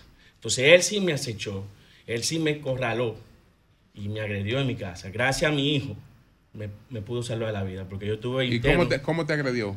con una pala en mi casa. ¿Una pala? Sí. ¿Con una pala? Sí, yo le envié la foto. ¿Qué te hizo con la pala? Me golpeó aquí en la cabeza. Ah, no, pala y ah, te marchó? Ah, no, pues ya, Ah, ya pero mataste que espérate. quieres. Ya, Sí, no, no, no, no, espérate, no, espérate. No, ya eso es pero grave. vamos a poner la foto. No, Ay, pero Hugo, disculpa, no hubo vera, Sí. pero... Gracias a mi Estuvo hijo. interno. Oh, pero le manchó con una pala. En, en cuidado intensivo estaba. Es que ahí Oye, tienen que ¿cuándo hablar. Ah, no, pero Ah, espérate. El martes pasado. ¿Y este individuo no está preso? Anda suelto como si nada. Y después al otro día quiso agredir a. a ¿Cuál es el nombre de él? El nombre de él es. Pero cuando tú pusiste la querella, no lo, no lo, no lo apresaron. Nada, nada. No hicieron nada. Nada. ¿Y tiene una orden de arresto o algo de estos No, todavía no hemos conseguido No, orden pero ahí. ¿quién es el fiscal de ahí? ¿Quién es el fiscal que te atendió? No, yo fui a la fiscalía ¿Quién te atendió? de, de en vivienda para hacer una denuncia previa de que a él lo citaran y tomar una medida por la agresión que él me hizo en El el, primer servicio que yo que yo lo pido, que, o el primer incidente, que fue el 27 de diciembre. No, pero ya cuando él te Entonces, pegó con una No, no, pala. no, ya cuando te pegó una pala, ya. Ya, ya, otra cosa. Ya, ya, ya es una tentativa de asesinato. Claro. Claro, porque si te da con una pala por la cabeza Eso te puede matar. No, Claro. hay una atenuante El nombre previa. de él es Claro. importante. ¿Cuál Sí, es? mire, Te mandé la foto, yo vi, ahí. Eh, Pero mira, fue, fue, lo golpeó Eh, duro, sí, mira. Él se llama José foto. Adonis García Abreu. José Adonis García, García Abreu. Abreu. Ay, mamá. Exactamente, con un, Pero vehículo. mira, mira, mira. Un vehículo. No, pero es que Pero tiene no, que- es que- espérate, es que. No, pero que ahí las autoridades haber- apresarlo que inmediatamente. Mire, yo. Es él, Además es él. Sí, señor. Ahí está la foto de él y, Y todo. la- Además, foto usted del- dice que ha seguido molestando, por ejemplo, a su hijo. Eh, ¿Y sí, tu casa en qué sector está? En Lureña yo vivo. Y él también vive en Lureña. Pero el no sector sabía. Ureña. Ok, No ok. ¿Y cómo él supo que tú vives en Ureña, viejo? El 31 de diciembre yo estoy cerca de donde él tiene un negocio o algo así. Y él pasa un vehículo y yo me. como que me previene, me, me llama la atención. Mira, mira, no, no, no. Lo no, golpeó, no. pero ya es una cuestión. No, Y entonces, ¿qué pasó? Tú lo viste y dijiste, es el taxi. Es el, el individuo. Ok, ¿y qué pasó? Y él te vio a ti también. Él me ve a mí y luego me amenaza al otro día, que fue el día primero de. ¿A de dónde enero. te ve al otro día? No, por no. WhatsApp. él me- en el Ah, 31 te me escribió. ve, sí, me ve ¿Te vio por dónde? mi barrio, en, el- en la calle principal que le llaman la calle La Capilla. Él me vio y yo me percaté que él vive por allá, vivía por allá. Coño. Porque yo después del incidente lo dejé así y lo estaba denunciando por la aplicación. ¿Y cuándo fue que él fue a tu casa? no me entonces? cuadra. Él fue el martes pasado. Bueno, Martes bueno. Bueno, Y señores. cuando pasó lo de la primera Eh, vez, la fiscalía ¿ustedes de- bajaron eh, la fiscalía- le pagaron lo que él pedía. No, yo tuve que que actuar. Ah, ah, ahí la ¿Y ¿Cuál es el fiscalía. fiscal que está a cargo o la fiscal? Eso El es Santo fiscal, Domingo eso es Santo Este. Santo Domingo Este. Ah, no, pero hay que hacerle un llamado al fiscal. Sobre el requerimiento, es un requerimiento, no es un cosa. Bueno, no, pero después de la agresión, porque la- ya. lo otro era una riña, Sí, pero esto es la- una la tentativa de querella, asesinato. fue a la casa Es una de él. querella Por intención de matarte. Oh, pero No, claro, claro, dice una que querella. Si su hijo no interviene, Claro, claro. mata. Bueno, señores, una denuncia, ya, ¿no? Sí, ya, sí. ya, ya está por aquí. Vamos a llamar al fiscal del distrito de, de, de, de los Y a Santo las Domingo. magistrados Y a las Ignacio. autoridades. Sí, vamos a llamar, vamos a él. Sí, el sí. fiscal eh, Ignacio Rojas, que es el fiscal de Santo Domingo, Santo Domingo Este, Este, nuestro amigo sí, sí, Ignacio sí, que asuma ese caso. Bueno, bueno. Ignacio, asume ese caso. Bueno, cambio fuera.